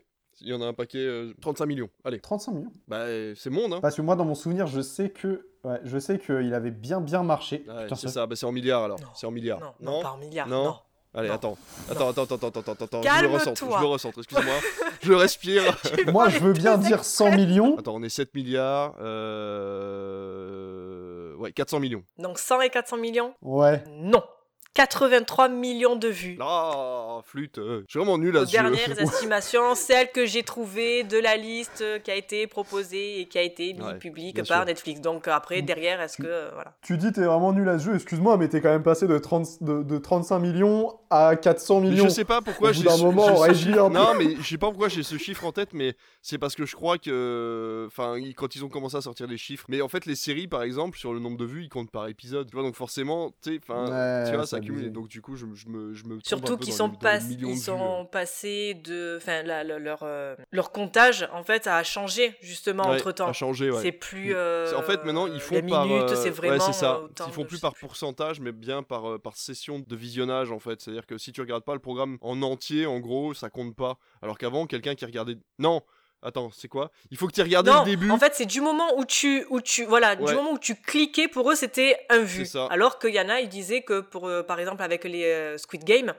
euh, il y en a, ils allaient regarder juste des séquences C'est ça. de ça ou de l'autre, là, le film, euh, pas, pas qui avait fait polémique, le massue fureux, je sais pas quoi, enfin bon, Ouais. on s'en fout. Là n'est pas le débat. Espèce de 50 nuances degrés, là. Ouais, Ah, 365 c'est ça. 365 euh, Days. Oh là là, mon dieu, mais quelle horreur ce film. Bon, bref, passons. C'est- horrible. J'ai regardé ça assez récemment avec ma meuf. Je ne regarderai jamais ce film. Bah, j'aurais maté un porno. Non, quoi. mais syndrome de Stockholm, plus, plus, plus, plus, plus, quoi. Non, mais. C'est ce que je me suis C'est dit. c'est catastrophique, c'est catastrophique. Bon bref, passons. La prochaine fois, je regarderai La Belle et la Bête. Mais, mais clairement, clairement, c'est pareil. Et euh, donc il disait que des gens en fait allaient voir certaines séquences, donc pour eux c'était considéré comme des vues. Et comme ils allaient voir plusieurs fois la même séquence, donc ils faisaient plusieurs vues. Et là, en fait, du moment où tu restais plus de tant de minutes en tant qu'un utilisateur sur ce, le film ou la série ou l'épisode n'importe, en fait, là, ça te comptait en tant que vue. On se demande bien pourquoi ils allaient revoir les mêmes séquences sur euh, 365 Days. Surtout que tu pouvais les trouver sur YouTube. Ou sur d'autres sites spécialisés. Ou sur d'autres sites spécialisés. Bref, ce film à la base, c'était Jean-Charles qui devait nous en parler. Malheureusement, il n'est pas là, mais on a quand même décidé d'en parler parce qu'on avait beaucoup, beaucoup, beaucoup de choses à dire dessus. Écoute, David, je te laisse commencer. Ouais, bah de toute façon, ça va être assez court parce que Six Underground, je l'ai vu quand même il y a. bah, je l'ai vu à sa sortie, donc en 2019, je l'ai pas revu depuis, donc euh, il me reste assez peu de souvenirs. Hormis le fait que, donc pour une fois, Michael Bay est passé par Netflix, ça a été de mémoire la première fois vraiment que j'ai ressenti un grand nom appelé par Netflix pour sortir une grosse production, un truc qui aurait dû sortir au cinéma et voilà, avec quand même un gros casting et tout ça. Ce qui en est ressorti, c'est que Michael Bay vraiment a eu carte blanche sur tous les fronts, c'est-à-dire que là, pour une fois, on lui a dit, mais tu fais ce que tu veux. Donc en plus de faire plein d'explosions, il a mis des litres et des litres d'hémoglobine. Ça pisse le sang dans tous les sens, ça décapite, ça démembre, ça fait tout ce que tu veux à ce niveau-là. Ça décapite, ça Euh, décapote. Ça dé- Pardon. Pour une fois, j'ai trouvé que les héroïnes n'étaient pas sexualisées à outrance ou ne servaient à rien. C'est-à-dire que là, pour le coup, euh, Mélanie Laurent a quand même son importance dans le film. Voilà, les vannes sont toujours là. Ryan Reynolds fait son taf, fait du Ryan Reynolds hein, comme d'habitude. Donc euh, bon, ça, il y a rien qui ressort du lot. Mais euh, c'était quand même assez intéressant de voir Netflix proposer une plage si, on va dire, si nue en fait de possibilités à Michael Bay. Voilà, pour une fois, j'ai trouvé qu'à bon escient, le réalisateur a utilisé la liberté de- de- des services de streaming pour faire véritablement le projet qu'il voulait. Alors encore une fois, scénaristiquement, il n'y a rien de il a rien de grandiloquent, hein, voilà, il n'y a, pas grand chose à, à redire là-dessus. Mais euh, on passe un bon moment, il est moins oubliable que d'autres grosses productions. On parle forcément de Red Notice qui est sorti l'année dernière. Je trouve que voilà, j'ai plus de bons souvenirs de Six Undergrounds que de Red Notice, hein, parce que bon, faut avouer Red Notice est un mauvais film alors que Six Undergrounds est quand même un bon moment. Voilà, pas grand chose à dire de plus. Si vous avez l'occasion d'aller le voir, franchement, matez-le. Ça reste quand même un Michael Bay. Michael Bay, ça reste une bonne base. Encore une fois, il, a- il aurait mérité d'être au cinéma, même si je trouve que la caméra est adaptée pour le petit écran. C'est-à-dire qu'en gros, il y a aucun moment tu dis, ah, j'aurais voulu voir ça sur grand écran. Ça reste quand même, euh, voilà, tu peux, tu peux regarder ça sur une télé. Euh, c'est pas contrasté à outrance. Alors, est-ce que euh, Netflix avait pas le budget pour lui filer un banc de montage euh, qui permet de, de- de mettre les potards à fond J'en sais rien. Mais en gros, j'ai trouvé que le film était quand même moins contrasté que d'habitude. Donc euh, voilà, voilà tout ce que j'ai à dire sur, euh, sur ce film-là. Euh, à toi, Alice. À vous les studios. tu l'as vu toi Aurélien ou pas? Moi, je l'ai pas vu. euh, j'ai vu quelques extraits et je sais que euh, au moment où il était sorti, ça a fait beaucoup, beaucoup de bruit. Ça a beaucoup parlé. Netflix a énormément joué sa com sur ce film-là, avec bah, le nouveau Michael Bay, euh, Ryan Reynolds en tête d'affiche, avec plein de, plein de gens assez connus, bah, Mélanie Laurent entre autres. Je sais que ça m'avait bien chauffé pendant un temps. Je l'ai totalement oublié. Genre, je trouve que à partir du moment où ils ont arrêté la com dessus, il a disparu de la plateforme, malheureusement. Comme n'importe quel programme Netflix. hein. Comme n'importe quel programme Netflix, exactement. Là, par exemple, tu regardes, euh, tu, tu regardes sur ton profil de, de base, Red Notice a disparu aussi. Pour le coup, c'est, c'est- voilà, vous m'avez rappelé son existence euh, quand on en parlait euh, la dernière fois. Donc, euh, pareil, je me suis dit, il faudrait que je le mate. J'ai pas eu le temps, malheureusement, pour le podcast, mais, euh, mais promis, euh, promis, je vais le faire. Moi, j'étais sceptique à le regarder. Moi, j'étais un peu rentrée dans le délire de oh là là, c'est bon, c'est un Michael Bay. Alors, Ryan Reynolds, ben, depuis qu'il a fait Deadpool, il joue un peu de la même façon. Mais le problème, c'est que avant Deadpool, il jouait de la même façon. En fait, c'est d'avoir fait Deadpool qui a fait que on remarque maintenant sa façon de jouer, qui est en fait la même euh, depuis le début de sa carrière.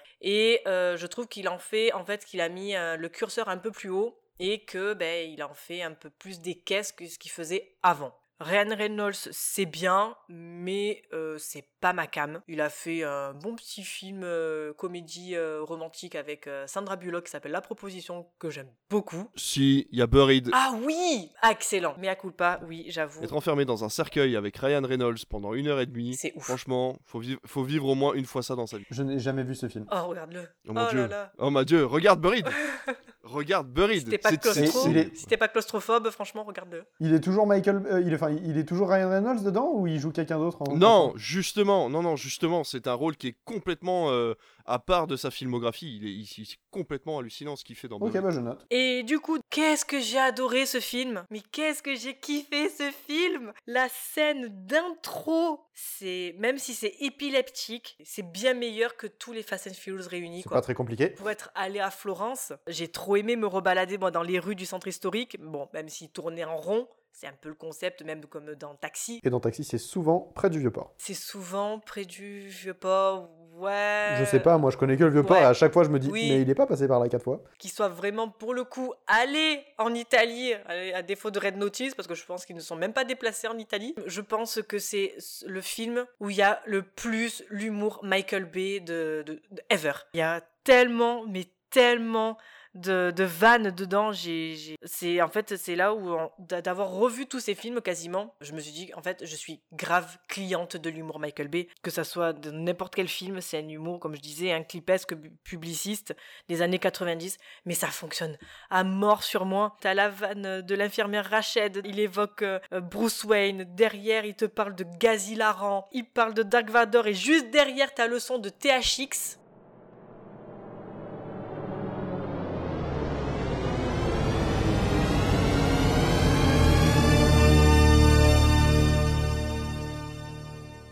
C'est euh, une- donc une société donc fondée par euh, George Lucas. Donc quand toi tu connais le son, tu sais que c'est rapporté, enfin que c'est euh, à mettre en rapport avec euh, cette société et que tu sais que c'est de George Lucas, tu fais eh eh. Ou j'ai fait une méga giga connexion ou franchement c'était euh, c'était cadeau quoi. Celle que j'ai adorée d'entre toutes, c'est la phrase d'Eminem de l'intro de Lose Yourself.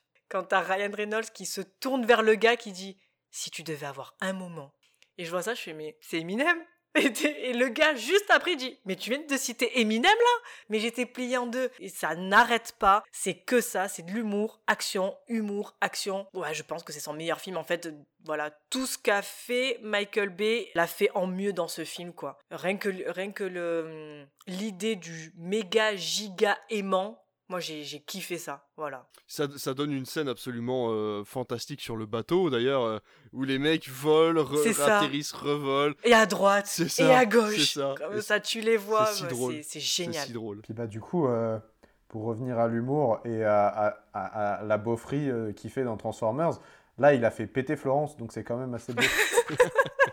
Pardon. Tant en vrai, en vrai, c'est son, je pense que c'est son film le plus mature entre guillemets, puisque c'est celui qui a les idées les plus modernes dans la façon de penser en fait les personnages, etc. Donc euh, c'est quand même drôle de voir que euh, son meilleur film aura été, euh, aura Ah ouais, été celui-là. Excellent.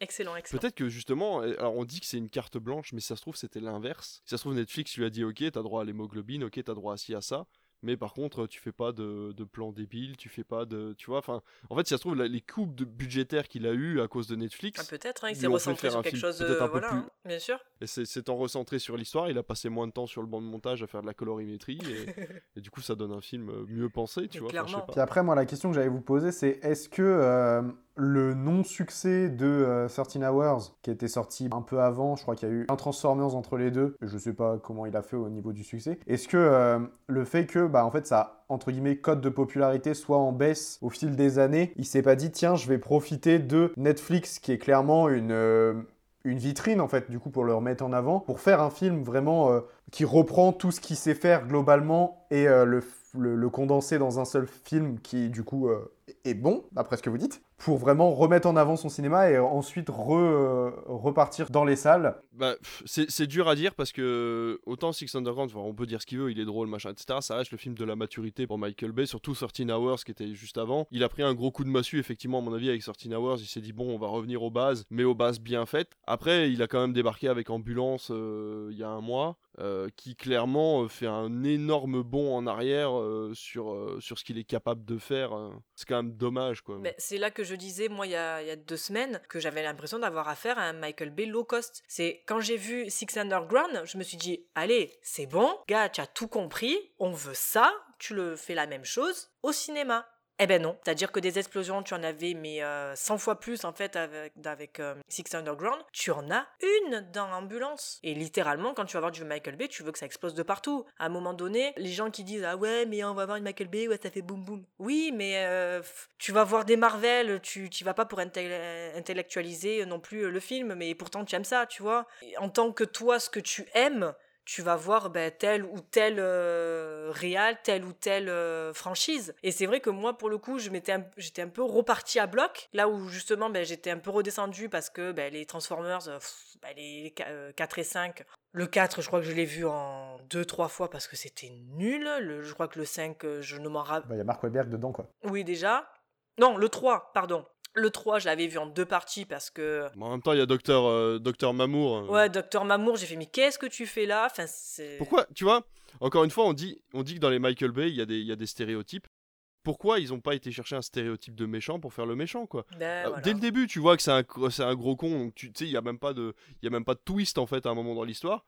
Ils ont été chercher ce gars-là, encore une fois, parce qu'il dépendait des, des, systèmes de production et qu'il devait avoir un contrat avec ce gars-là. Ils ont dit bon, euh, écoute, on a un contrat à lui filer, on va le mettre en tant que méchant. Mais voilà, c'est comme tu dis, c'est vrai que euh, la liberté qu'on lui a donnée sur Netflix, c'était un peu le renouveau quoi de Michael Bay. Et je Donc le 3, euh, voilà. Le 4, euh, j'ai vu Mark Wahlberg, j'ai fait quoi hein? Non, mais moi je veux Shia LaBeouf en fait. Le 5, que je, le 5 que je ne l'ai pas vu. 13 Hours, même pas vu passer. Donc euh, c'est vrai que bon ben Michael Bay au bout d'un moment c'était un peu tombé dans les oubliettes. Et d'avoir vu Six Underground du coup je me suis dit ah putain c'est bon il est reparti il a repris du poil de la bête et euh, il va nous sortir une ambulance euh, phénoménale quoi.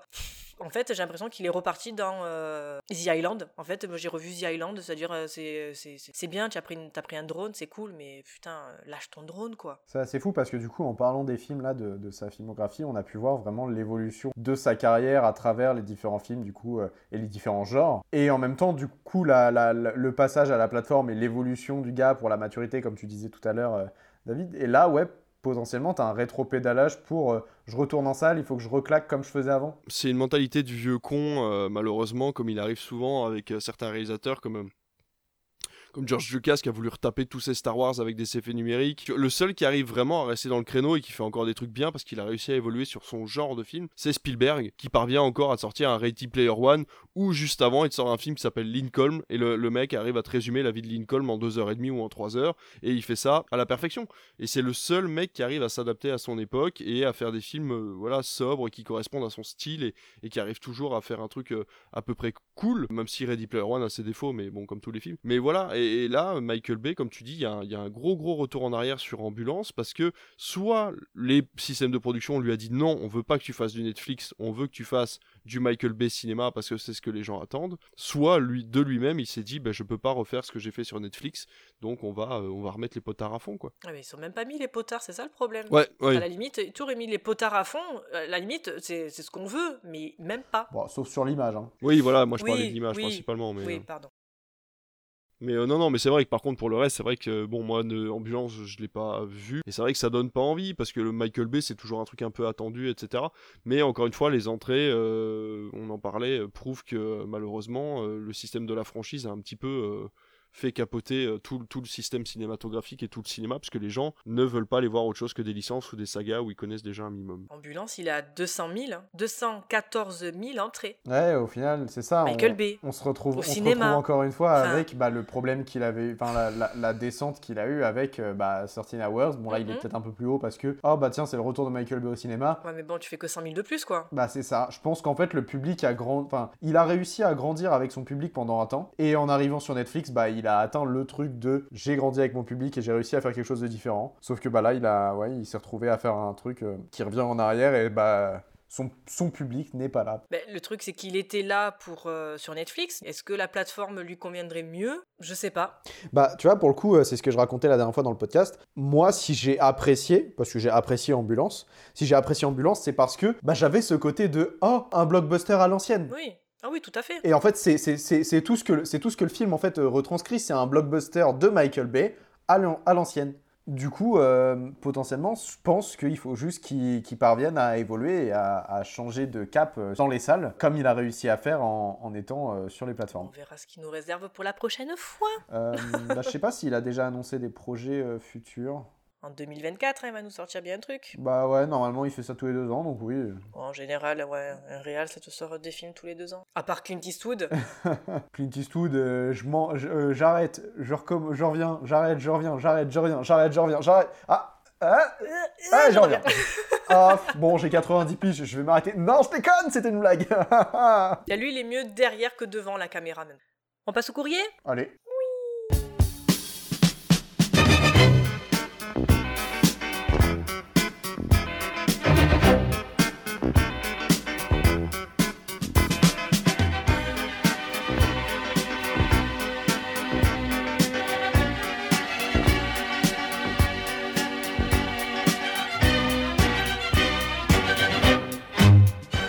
Sur Instagram, je vous avais demandé quelle était selon vous la meilleure et la pire film de Michael Bay. On a Thibaut qui nous dit No Pain No Gain et qui nous fait donc un gros bisou. C'est aussi le meilleur pour Mission Cinéma et Slim Comics, tandis que c'est le pire pour Ciné Semaine. Ah ouais. Son meilleur étant Pearl Harbor. Ah, je l'ai pas vu. Ah, c'est pas mal Pearl Harbor quand même. hein. C'est pas mal, mais bon, il paraît que c'est pris une tollée parce que c'est pas du tout euh, fidèle, quoi. Fois, il y a eu cette période où euh, les blockbusters américains pouvaient se permettre de réécrire l'histoire sans que personne ne dise rien. Donc euh, effectivement, tu pouvais créer un film d'action à partir d'une histoire et changer quelques, quelques petits trucs à l'intérieur, mais en disant bon, finalement, ça reste un film d'action, donc tout le monde s'en fout. Personne va les utiliser dans les livres d'histoire, en fait. Ouais, bah j'avais- perso, j'avais pas détesté Pearl Harbor. Enfin, dans Moi mon non souvenir, euh, c'était même plutôt aimé. intéressant. C'est pas celui qui marque le plus, hein, soyons honnêtes, c'est pas celui euh, le, plus, le plus choquant de sa filmo, quoi. Mais euh, c'était sympa. On a donc Bruno Vincent et Pitch Perfect qui nous disent The Rock pour le meilleur et l'ensemble des Transformers et plus précisément The Last Night, donc le dernier, pour Bruno en pire. Bah, c'est-à-dire qu'à partir du moment où ils ont fait intervenir des dinosaures robots. euh, Il y a des dinosaures robots. J'ai pas, j'ai pas vu le, The Last Night. Il y a un pote à moi qui m'a, qui m'a résumé le film en disant c'est simple, il y a Optimus Prime qui dit je suis Optimus Prime. Et apparemment, il le dit tout le temps. En plus de se battre contre des dinosaures robots avec une épée géante. En fait, ils sont partis du principe, euh, la légende de la table ronde était un dérivé d'une venue sur Terre des Autobots. Et donc, du coup, euh, à la fin, Optimus Prime se retrouve avec Excalibur dans les mains, en chevauchant un T-Rex robot dans les Oh plaines de. Chine. Et donc, forcément, à la fin, à la fin, t'as une scène absolument dingue avec trois dinosaures alignés. Optimus Prime qui dit je dois retrouver mes, origines et qui part comme une fusée comme ça.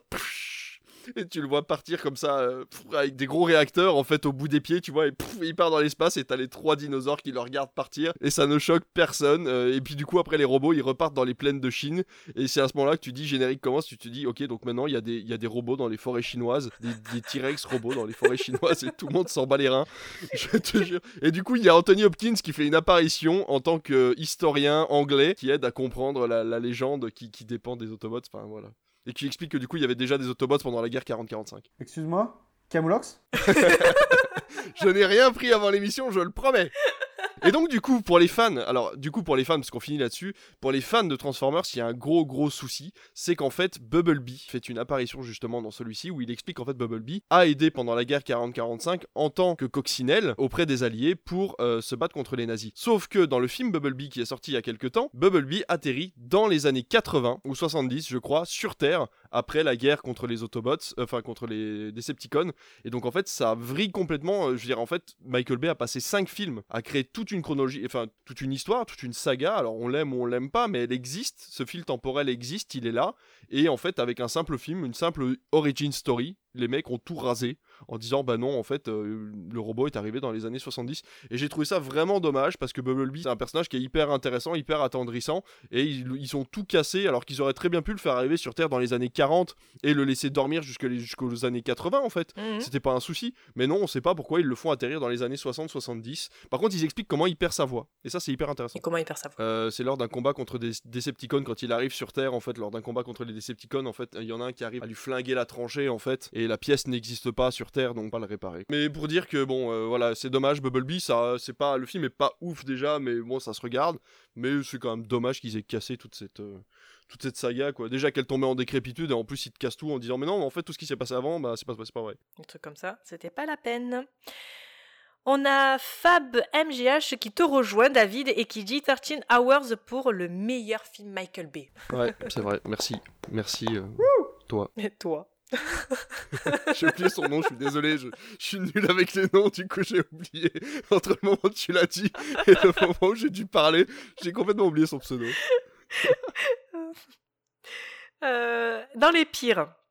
Donc là, avec, on va pas être d'accord, mais alors pas du tout, avec Adam Gamology qui nous dit que le pire Michael Bay est Armageddon. Oh. Mais c'est possible. Bah non Genre, il y a des gens qui peuvent penser ça vraiment. De nous dire ça. Avec tout ce qu'il a fait, avec tous les films qu'il a fait, vraiment c'est Armageddon que tu trouves le pire Après, quand même. est-ce c'est qu'il ça a vu Avec tous ces films? C'est encore une autre question. Ouais, c'est ça, ouais, c'est ça aussi. Ça dépend aussi des films que t'as vus. Voilà. Si tu nous écoutes, Adam, on serait très euh, curieux que tu nous Pourquoi? dises pourquoi. Comment Ouais, Exactement. ouais. Pour finir, Mission Cinéma nous dit Bad, Bo- Bad Boys 1, le pire Michael Bay. Ah ouais? Oh, je, moi, je sais pas, j'aimais bien Bad Boys. Moi, je pense qu'il est ni dans l'un ni dans l'autre. Il est Moi, pas pire, moi, il il est là. pas incroyable. C'est pas, c'est pas B qui a fait le troisième, hein, on est d'accord hein Parce qu'il y en a eu Ouais. trois. Je me suis endormi en salle pour te dire. Il y a le 3 qui est sorti il y a pas longtemps et ils viennent de couper slash ralentir la Ah, production du ouais. 4 à Ouais, cause ouais. de la gifle de Will Smith. Je me suis endormi. Quand je me suis réveillé, il était au-dessus d'un ravin en feu et le méchant du film disait papa à Will Smith.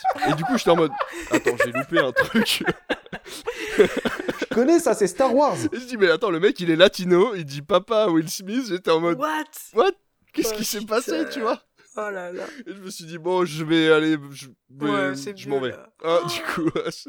ah ouais, non, mais. euh, pff, J'étais très fatigué ce jour-là. J'ai eu une période où j'allais au cinéma très fatigué. Je me suis endormi devant pas mal de films. Mais alors, celui-là, c'était quand même assez épique de se réveiller euh, sur cette scène-là euh, et d'avoir le générique juste après. Donc, t'as vraiment payé tes 10 balles en mode. euh, je vais Ouais, taper c'est ça, putain, je tire la sieste. Hein. Ouais. Et vous vous êtes endormi devant quel autre film? Je me suis endormi devant The Immigrant. C'est- Bah, c'est avec Cotillard, quoi. Ouais, ouais, je me suis endormi devant parce que en plus j'étais projectionniste à l'époque et c'était pendant un festoche et du coup, enfin le festoche m'avait tué, je me suis endormi devant et je me suis endormi devant un film canadien qui n'avait jamais sorti en France lors d'un festival du Polar. J'avais mangé mon meilleur kebab alors que je m'étais levé à 5h30 du matin et euh, je t'avoue que la séance de 14h elle m'a terminé. Le film était en anglais sous-titré anglais dans les forêts canadiennes du fin fond du truc, j'ai fait bon, tant pis, à tout à l'heure. À tout à l'heure. Le film avait l'air très bien, vraiment. hein, pour le coup, je, je pourrais même plus te dire le titre, je m'en rappelle plus. Je n'ai vu que des bons films cette année-là, mais alors euh, ce jour-là, je me suis endormi là-dessus. je- Bon, tant pis. D'ailleurs, ce jour-là, j'ai vu une masterclass de David Lynch. David Lynch était en face de moi. Énorme. On lui vrai, non, je me suis pas endormi. Je me suis pas endormi. Je me suis pas endormi. Imagine Non, non, j'ai regardé avec des grands yeux comme ça. Imagine la scène. Non, non, non, j'avais des grands yeux. Je buvais ses paroles. J'ai tout noté sur un calepin et tout à l'époque. Je me souviens, j'ai bu ses paroles. Ah, euh, tu m'étonnes. le mec lui posait que des questions à la con. Le mec lui posait une question, il faisait Ah bah non, pas du tout. Alors du coup, votre cinéma ressemble à ça parce qu'en fait, euh, vous avez vécu ça et on sent bien qu'il y a une influence de ça. Et le mec le regardait à chaque fois, il faisait Ah non, pas du tout. et toutes les questions, c'était comme ça. Et le mec est passé pour un con, mais comme Jaja. Oh, le pauvre Ah ouais, non, mais je te jure, c'était horrible. Le mec, c'était un critique de Paris, je sais plus de quel magazine. Enfin, bon, bref, en gros, le mec, il savait ce qu'il disait, quoi. Enfin, il pensait savoir ce qu'il disait. Et David Lynch l'a saucé, mais direct, quoi. C'était génial. Mais c'était vraiment ça. C'était juste ça. Du coup, on était tous morts derrière, parce qu'à chaque fois, David Lynch, il disait, mais non, en fait, pas du tout. enfin, bref. Je me suis endormi trois fois, moi. Je m'étais endormi devant Oblivion. Oh, ouais, moi, je l'ai Oh trouvé là bien, là. Oblivion. After Earth Afterlife After Earth Avec Will Smith et son fils. After Earth. Juste After, mais il est pas sorti au cinéma, celui-là? De quoi? Ah, le, ah, le, fi- ah, le truc. euh, Oui, d'accord, le 50 nuances degrés version euh, teenage, là? Ouais, c'est ça, ouais. Alors, si je peux me permettre, à la base, c'est une fanfiction de 50 nuances degrés qui lui-même est une fanfiction de Twilight. C'est dire le niveau du, du truc. Quand un consanguin fait un consanguin, forcément, à chaque fois, C'est immonde. Tu sais quoi? J'en parlais avec ma mère parce qu'elle m'a dit Oh, tu sais pas, j'ai regardé 50 nuances degrés. J'ai fait Mais pourquoi t'as fait ça? Parce que on se fait du mal. Non, moi, j'aime bien rigoler un bon coup. Je- C'était sorti, toutes les nanas célibataires Ou marié. ou mariées, ouais. Chantal de la Conta, qui ne voit jamais la lumière du jour avec sa pauvre, sa pauvre petite meurtrière, qui te parlait Oh, 50 nuances degrés, mais c'est trop bien à lire, nanani, nanana, nanana. Ok, toi tu es dans le bain, tu fais Mais qu'est-ce que c'est ce truc, tu vois? Surtout que c'est pas bien à lire. Non, c'est même pas bien à lire. c'est immonde, c'est immonde à lire. Mais j'ai blindé, j'ai blindé des salles avec des soirées filles sur 50 nuances degrés. Je te raconte même pas à quel point j'ai rempli des salles avec des soirées filles de meufs qui venaient boire une coupe de champagne et se faire masser juste avant d'aller voir 50 nuances degrés. c'est immonde. Et les meufs étaient au taquet. Elles ressortaient de la salle, elles, elles avaient vécu la meilleure vie de leur- enfin la meilleure soirée de leur vie. Ouais, mais il y a, il y a- il y a le cul en gros plan de Jamie Dornan. Ouais, non, mais même. Moi, il faut avouer que je l'ai revu récemment euh, avec ma copine. On a fait la trilogie, histoire de poser notre cerveau et se taper une barre. pourquoi? Parce qu'on voulait vraiment rire. Et c'est genre vraiment le seul moment où j'étais en mode oui, oui C'est parce qu'il y avait le boule de, de Jimmy Dornan en gros plan. J'étais en mode là, il y a mon bonhomme moi, la, la- circonstance dans laquelle je l'ai vu, j'étais allé avec mon ex-copine. Du coup, on, était, on avait un week-end à Lyon. Et puis, euh, je, je me promettais à l'époque d'aller faire quand même les cinémas de Lyon, etc. Et donc, du coup, euh, bon, fallait quand même trouver un truc parce qu'elle était pas trop sinoche.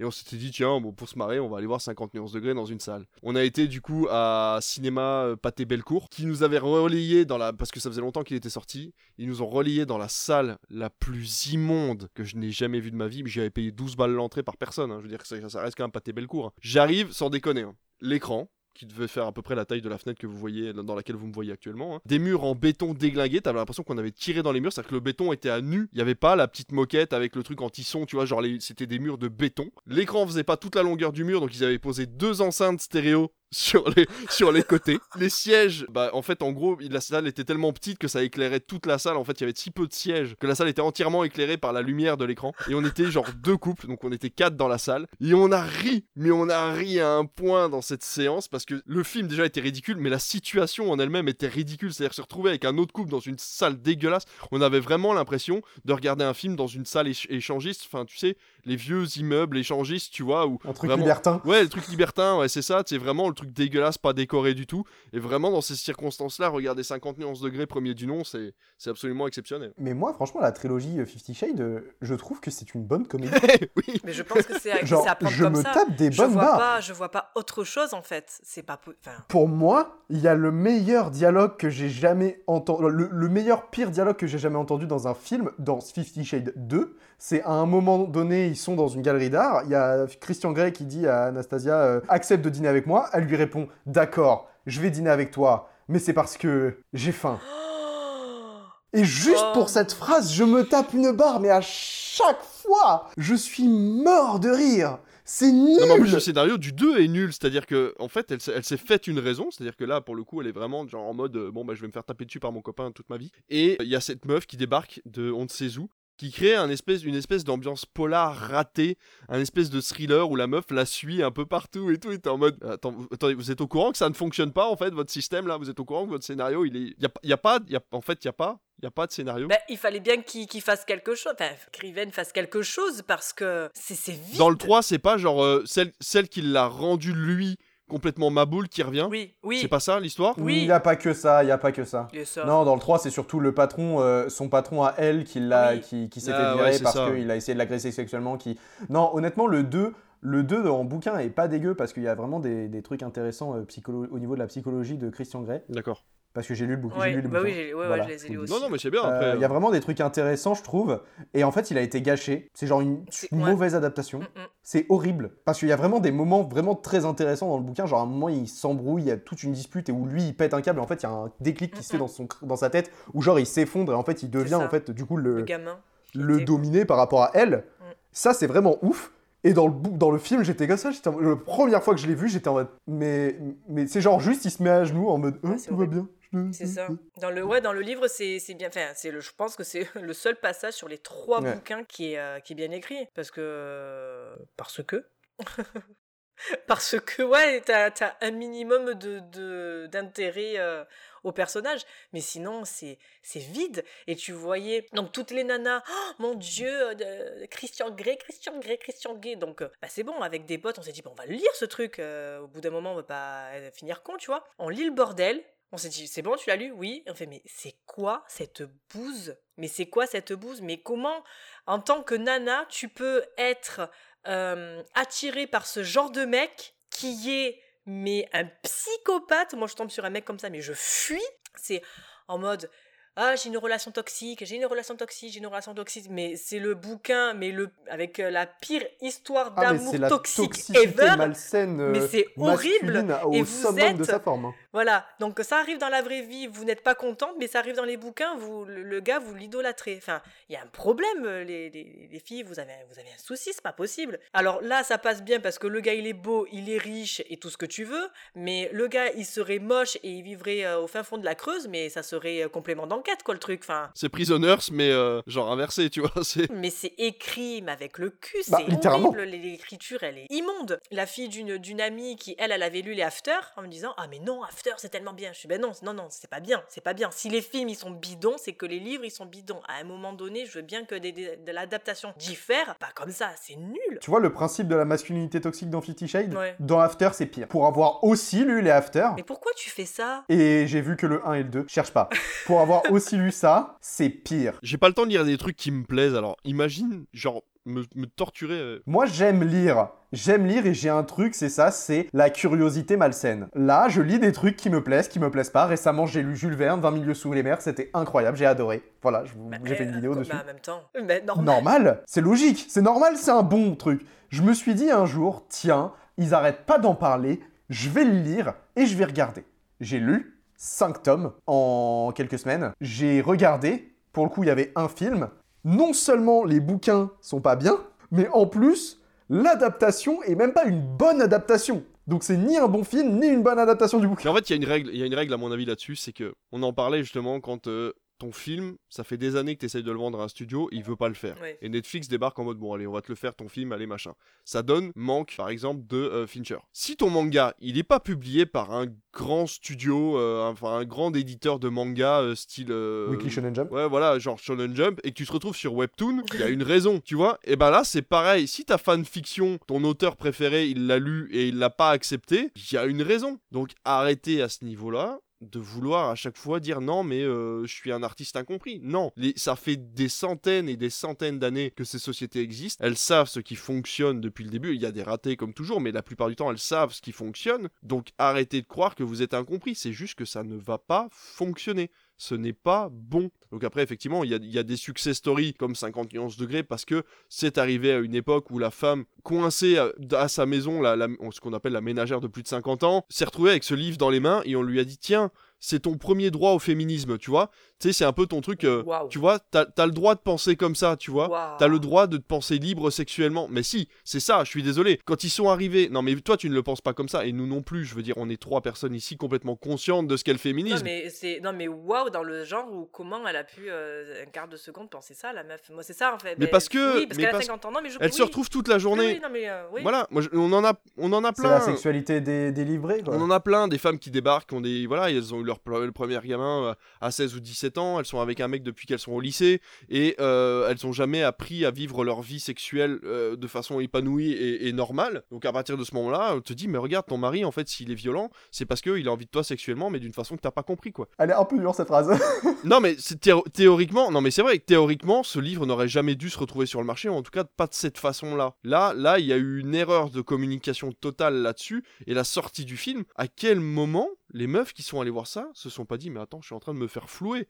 Le mec lui tape carrément dessus, alors qu'elle n'en a pas mais c'est ça envie. c'est exactement ça et surtout que c'est sa première relation Oui, oui, mais en, oui, en plus, en plus. Après, ça, c'est ça, c'est ça, c'est le, c'est juste le côté fantasme, ça. Quand tu regardes, c'est énormément exploité dans, dans, dans le principe même du truc de la jeune fille euh, euh, vierge de tout rapport, euh, naïve, qui n'y connaît rien et qui va rencontrer le bel homme euh, riche, fort, intelligent, qui a plein d'expérience et qui va lui apprendre à vivre, qui va lui apprendre les plaisirs de la vie, pardon. moi ce qui me fait rire c'est que c'est euh, nana qui écrit ça pour bah, des nanas. Je fais en fait c'est l'autrice qui a, qui a un souci. On a eu aussi le même euh, délire avec euh, les Twilight c'est-à-dire que c'est nana qui écrit un bouquin pour des nanas le premier bouquin est adapté euh, et réalisé par une femme et l'autrice elle est pas contente. Alors que c'est en général enfin moi j'ai lu les Twilight j'adore les Twilight j'avais 15 ans mais le premier le premier livre est bien adapté. Et après non mais parce que ce sont des mecs qui sont passés derrière qui ont mis leur vision de mec de mal là. Alors qu'à la base c'est une femme qui écrit des, un bouquin pour une femme. Moi, j'ai j'ai rien contre Twilight à partir du moment où, euh, où je pense que si tu réfléchis à une évolution, tu te dis à 15 ans j'ai aimé si, enfin j'ai aimé Twilight. Quand t'arrives à 25 ans, si t'es pas sorti du carcan de Twilight et que t'as pas été voir un petit peu ce qui se passait derrière au niveau cinéma euh, fantastique amoureux, là, là, je commence à me dire bon, écoute, il y a peut-être un problème, tu vois. Alors que, tu vois, moi les Twilight, c'est pareil, je les ai vus. Le premier, je l'ai trouvé sans, voilà, je n'ai pas trouvé ça nul. Le deuxième, j'ai pas compris. Et le troisième, je m'en souviens plus. Et après, le 4 et le 5, euh, il y en a 4, il y en a il y a 5 cinq films quatre bouquins ils ont fait comme, comme Harry Potter il y a Ouais, 5 ouais, films, c'est comme Harry Potter, ils ont coupé, ouais, ils, ils ont coupé en deux. Mais bon, voilà, ça me gêne pas. Après, bon, je, je- le seul truc qui me gêne, c'est le prénom de la gamine qui s'appelle Attends, Rose Esme. euh, Rose Esme, ouais, un truc comme ça. Le truc qui me gêne, c'est le visage de elle, bébé. Ah ouais, non, mais ça- qui ouais, n'est pas ouais, aussi ouais, flippant. Non, non, mais il y a des trucs comme ça qui vont pas. quoi. Non, mais c'est pareil. Là, tu- à quel moment tu trouves ça menaçant? Enfin, le mec est un vampire et oh, regarde ce qui se passe quand je suis au soleil. Et puis boum, il enlève sa chemise et il ressemble à une boule à facettes. Moi, ça me gêne pas que tu crées, euh, tu vois, que tu changes le système. C'est comme, c'était quoi ce film Body, euh, ah, Warm Body? Ah, j'adorais. Il est mignon adoré. ce film sur un Oui. mort-vivant qui retombe amoureux d'une meuf. C'est voilà, c'est un mec qui est amoureux d'une meuf, il se fait transformer en mort-vivant, il est toujours amoureux de la C'est meuf. tiré d'un bouquin, ça aussi. Mais le, bah, tu vois, pour le coup, le livre, il est nul. L'adaptation filmique est bien méga. Mais ça m'étonne pas, ça m'étonne pas. C'est comme quand tu prends Je suis une légende, j'avais, j'avais lu je, Je suis une légende. Ça n'a rien à voir. Ça n'a rien à C'est voir, ça n'a rien à voir. La fin de Je suis une légende. J'ai lu le bouquin, je me suis retrouvé à la fin de Je suis une légende, j'ai fermé le bouquin, je suis resté 10 minutes euh, les yeux contre le, le mur à me dire euh, ok, donc le, fu- le futur c'est ça. Tu vois, j'étais en mode. J'étais trop choqué, quoi, vraiment. Mais par contre, c'était un pur plaisir. Et c'est et c'est le gros avantage du cinéma. J'ai vu Je suis une légende de Will Smith, qui est un film popcorn très bien réalisé. Moi, je trouve très correct, hein, vraiment. euh, J'adore le regarder quand il passe à la télévision. Et je l'ai vu au cinéma, j'ai adoré. Ça m'a amené à lire Je suis une légende, qui m'a ouvert un, un pan de la littérature américaine et de la nouvelle américaine que je ne soupçonnais pas. Et je me dis, ben voilà, ça c'est bien, tu vois. Et on clôture la, et on, on boucle la boucle. Michael Bay, c'est ça. Le cinéma, tu vas voir du cinéma de Michael Bay, ça t'ouvre des portes. Tu arrives dans un, dans un truc absolument infini. On en parlait, The Island. T'arrives sur The Island, tu vas, je sais pas, sur Sens Critique, tu tapes The Island, il va dire me- bah, dans le même style, et tu vas voir Bienvenue à Gattaca, euh, 1984, Mhm. euh, Minority Report, et les mecs là vont commencer à avoir des films qui sont poussés mentalement, euh, euh, politiquement, etc. Donc on peut rien, là à ce niveau-là, on peut rien reprocher à Michael Bay. Mais pareil, tu vois, euh, dans, le même, dans le même genre, quand tu regardes, tu disais tout à l'heure, Transformers, c'était voué à un marché plus asiatique. Potentiellement, enfin, moi, je sais que ça m'a ça m'a un peu fait ce truc-là, assez, assez peu, mais un petit peu. T'as quand même le truc de Ah, il y a des gros robots et tout, je vais regarder un peu ce qui se fait ailleurs, et tu vas tomber sur Gundam, tu vas tomber sur des trucs genre Ultraman et tout ça, et potentiellement, tu vas t'intéresser à la culture des gros robots, des gros, même des kaiju et tout ça, japonais, en fait. Ouais. Derrière, tu vas partir aussi sur, euh, bah, maintenant Pacific Rim, en quelque sorte Godzilla, tu vois. Le côté un truc gigantesque. Moi, perso, euh, tu regardes Transformers, tu peux rapidement faire un rapprochement avec Godzilla ou euh, un monstre géant qui est. Pour le coup, Godzilla, tu peux remonter à loin et refaire tous les films qui ont existé.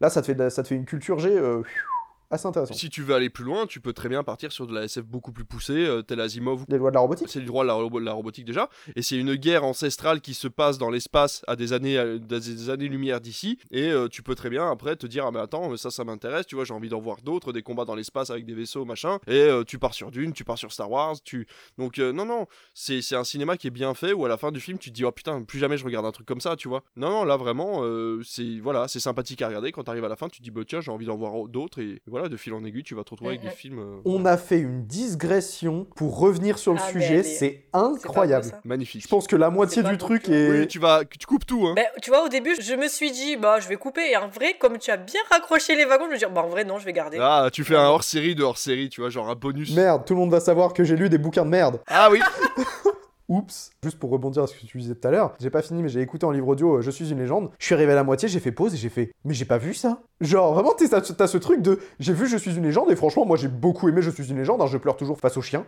Et genre, j'arrive à la moitié du truc et j'ai fait Mais attends, ça n'a rien à voir Ce n'est pas le même film, ce n'est pas la même chose Non, pas du tout. Et t'arrives à la fin, t'es en mode Mais pourquoi vous me faites pas ça aussi Mm, mm. Autant l'univers et le délire est assez intéressant dans le film Je suis une légende et t'as une bonne inspiration, autant. euh, Mais le problème, c'est que le bouquin est inadaptable. C'est-à-dire que la fin du bouquin, bah ouais. ça en film, pour l'expliquer au spectateur et te dire voilà ce que tu viens de regarder, voilà ce que tu viens de vivre, c'est une atrocité psychologique dans un film d'en arriver à une telle conclusion. Bon, je sais pas si tu vas le lire, euh, Alice, ou pas. Ah, vous m'avez donné grave envie, ouais. Ouais, ben coup, lis-le et on en reparlera. Il est pas long, c'est une nouvelle, hein, ça fait même pas une centaine de pages. Même mon livre audio, il est pas très, il est assez rapide. Mais euh, franchement, ouais, c'est. En fait, il y a un mec qui expliquait le titre, I am, I am Legend. Nous, on dit je suis une légende, mais en fait, le titre anglais est I am Legend, c'est-à-dire qu'en fait, je suis outrepassé, je suis du passé, en fait. C'est pas je suis une légende à, à proprement parler, mais plus euh, j'appartiens à l'histoire. Et donc là, forcément, le titre du bouquin prend tout son sens, qui n'est pas le cas dans le film qui est I am a legend et pas I am legend. Enfin voilà. Bah, puis même en français, au final, tu vois, c'est je suis une légende, c'est pas de côté je suis une légende en mode je suis légendaire, Ouais. mais je suis une légende vivante, je suis, euh, je suis une histoire. C'est ça. Franchement, ce- je crois que ce, ce choc m'avait. euh,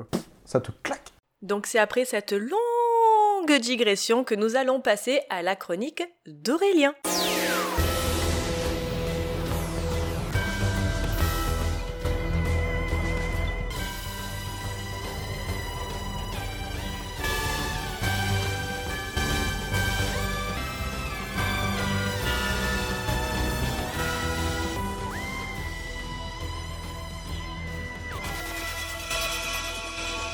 Euh, bah, écoutez, dans cette émission, on a parlé de blockbusters et de bons gros films d'action, plein d'explosions, plein de trucs, et tous ceux dont on a parlé, ils ont un point commun. Michael Bay, il aime bien les têtes d'affiche. Ça, se voit récemment dans, Ambulance avec euh, Jack Gyllenhaal. Euh. Et euh, j'ai envie aujourd'hui de parler des têtes d'affiche, donc de ces acteurs qui sont vraiment très connus et qui font des films dont on se demande pourquoi ils ont fait ça. Ah. Donc aujourd'hui, je vais vous pitcher tout simplement des, des pitchs avec euh, des, des célébrités, hein, voilà, et euh, je vous demande juste de me dire euh, est-ce que ça existe, est-ce que ça n'existe pas? C'est un peu classique comme d'habitude, Ouais. mais on va voir si vous êtes doué. Avec des inventions. Avec du coup, voilà. On commence très simple. Est-ce qu'on a vu Ali Berry faire du basket dans un film infernal avec beaucoup trop de chats et pas assez de chauves-souris? Oui, Catwoman. Quoi? Tout à fait. Je l'ai pas vu. Malheureusement, voilà, on commence vraiment simple. Voilà, on a vu Catwoman en 2004 avec Ali Berry et même Sharon Stone dedans. Elle fait du basket. À un moment donné dans le film, elle prend un ballon de basket, elle fait des dribbles genre en mode ah ça va trop vite, puis après elle fait un truc chelou avec euh, genre le ballon de basket sur elle. Le mec à côté il est en mode waouh elle joue trop bien alors que c'est pété. Et c'est vraiment, ça, en fait ça donne le ton du film à savoir c'est pas bien. Pourquoi t'as fait ça? Elle a eu euh, un Razzie Awards hein, Oui. qu'elle est allée chercher en plus. Euh, alors, est-ce qu'on a vu euh, Queen Latifah et Jimmy Fallon dans une version américaine d'un film français qui tente d'arrêter des braqueurs brésiliens? Quoi? Moi, j'étais partie sur euh, Taxi, là, Taxi euh, New York Taxi. Non, c'est pas ça. Eh ben c'est ça. On a vu, euh, on a vu euh, Taxi. On a vu une adaptation américaine Mais de non. Taxi, du coup avec Jimmy Fallon et en, en flic un peu raté et euh, Queen Latifah en pilote de Taxi. Je vous dis ça comme ça, mais ça pas, la- c'est pas bien. Les Américains leur don de faire des remakes euh, des films. Bah ils viennent d'avoir un Oscar pour ce genre de oui, film. c'est vrai, c'est vrai, c'est vrai, j'ai rien dit. Alors, est-ce qu'on a vu Paul Rudd en conseiller du président des États-Unis qui tente tant bien que mal de protéger la planète d'un Texan élu qui a le bouton nucléaire un peu trop facile? Ça me dit rien. Non, non, moi non plus. Non, non, on n'a pas vu ça, non. C'est c'est totalement de moi. Je me suis dit, tiens, ça pouvait être sympa, une parodie de Trump. euh, J'avais vraiment cette image de Trump en mode, Ah et, et Paul Rudd en mode, attends, non, non, non, pas fou, pas fou. Est-ce qu'on a vu Bruce Willis comme espion retraité en mauvaise posture avec un fils vraiment malhabile qui nous montre euh, bah, comment serait John McClane s'il avait eu une scoliose et qu'il était plus capable de rien? C'est pas Red. Euh, Alors, j'étais partie sur Red, mais quand tu as dit fils dans Red, il a pas d'enfant. Mais il a un enfant dans le dernier Die Hard. Mais C'est des Hard 4, non? 5. Bah pour le coup, en fait, euh, maintenant que vous vous le dites, j'ai l'impression que je viens de résumer euh, bah, 50% des derniers films de Bruce Willis. C'est ça. Alors, on ne parle pas mal de Bruce Willis, hein. Ah, et c'est pas parce qu'il est malade qu'il a le droit à, à un traitement de faveur. Si, si, non, c'est Bruce Willis, non. Il faut être honnête, sa fin de carrière est pas exceptionnelle. Il s'est arrêté un peu trop tard. Mais quand même, quand même. Euh, perso, j'avais le dernier film que j'ai vu avec lui, c'était Death euh, quelque chose où il jouait un mec qui, qui tapait des gens avec une capuche dans la rue. C'était plutôt pas Ah mal. oui, c'était eh pas ben c'était si parce qu'en plus c'est euh, machin qui a fait ça. euh, comment il s'appelle euh, Le mec qui a fait euh, Green euh, Green Inferno. euh, C'est possible. Attends, je vais te ressortir le nom. Ouais, si si si si si si. euh, le mec qui fait que des films un peu. chelous. Il a fait un film avec Keanu Reeves avec les deux meufs euh, qui viennent le violer là. Ah oui, knock knock. Death Wish Death Wish, c'est ça. De Eli. Ross, c'est ça. Merci. Mais c'est sorti sur Amazon, ça, non? Non non, il est sorti au ciné. Non, c'est sorti Ouais. au cinéma, je l'ai vu avec ma maman. C'était pas fou. C'était pas fou. Allez voir euh, Eli Ross avec sa mère quand même, sans déconner. Bah, c'était Death Wish, on s'est dit, tiens, ça a l'air sympa, regarde, ça se passe à Chicago, c'est le bordel, et il y a, il y a Bruce Je Willis. suis allé voir Knock Knock avec ma grand-mère, c'était vachement Non, il bien. n'y avait pas de cul dedans. Ça, c'est pas fou. Même si dans Knock Knock, il y avait Anna Derma. Putain, c'est elle Ouais, Oui. la blonde, la connaisse. Mais du coup, en fait, euh, certes, ça, ça résume beaucoup de films euh, récents avec euh, Bruce Willis, mais moi, j'avais en tête Extraction, sorti en 2015, où du coup, euh, Bruce Willis joue un ex-agent de la CIA qui se fait euh, kidnapper, et du coup, il y a son fils qui est en mode Hey, attends, je vais le sauver Et ça, ça tourne pas vraiment comme prévu. Mais de toute façon, euh, tout ça pour dire que c'est pas un bon film et que même Bruce Willis n'a pas pu sauver ce naufrage. Et enfin, pour terminer, est-ce qu'on a vu Morgan Freeman en peintre allemand du 23e siècle avec un pinceau étrange capable de faire exploser des fourgons blindés en deux temps trois mouvements? Euh, Non. En effet, ce film sort tout droit de mon cerveau Ah. très très très bizarre. Mais franchement, ce serait pas trop stylé. Genre, il peint un truc sur un tableau et bam, le, le fourgon il explose. Ce serait pas un super bon Michael Bay Ça ferait un super bon pitch de base, effectivement. Dans les années 2000, on aurait vu ce genre de truc. Du coup, je vais contacter euh, Michael Bay et je vais lui vendre l'idée. Mince, j'ai 20 ans de retard Un mélange entre Heroes et Seven. Oh Ah, c'était trop bien, Hiro. La première saison. Ouais, la saison 1. Pas de digression Un grand salut à Hiro Nakamura. On le salue. Ah oui. Yatta Eh ben c'est trop bien, c'est cool. Voilà, c'est tout pour moi. Allez, c'est sur ces mots que nous allons euh, clore l'émission. Merci les garçons pour votre présence ce soir et d'avoir fait vivre cette émission. Nous, on se retrouve dans deux semaines pour vous parler des films de Sam Raimi. à l'occasion de la sortie de Doctor Strange. Au fait, vous êtes hypé ou pas hypé? Curieux. Ouais, ça veut tout dire. Doute, je sais pas, pas fou. Je pense que c'est voilà, c'est ma réaction et je pense que je sortirai du film. C'est le nouveau me. Ouais. C'est ça. Ouais, bof. Si le podcast vous a plu, n'hésitez pas à le noter sur Apple Podcast, Spotify ou Podcast Addict en laissant un joli message. Partagez un maximum si vous l'avez apprécié. Bisous et bonne soirée. Salut. Bonne soirée.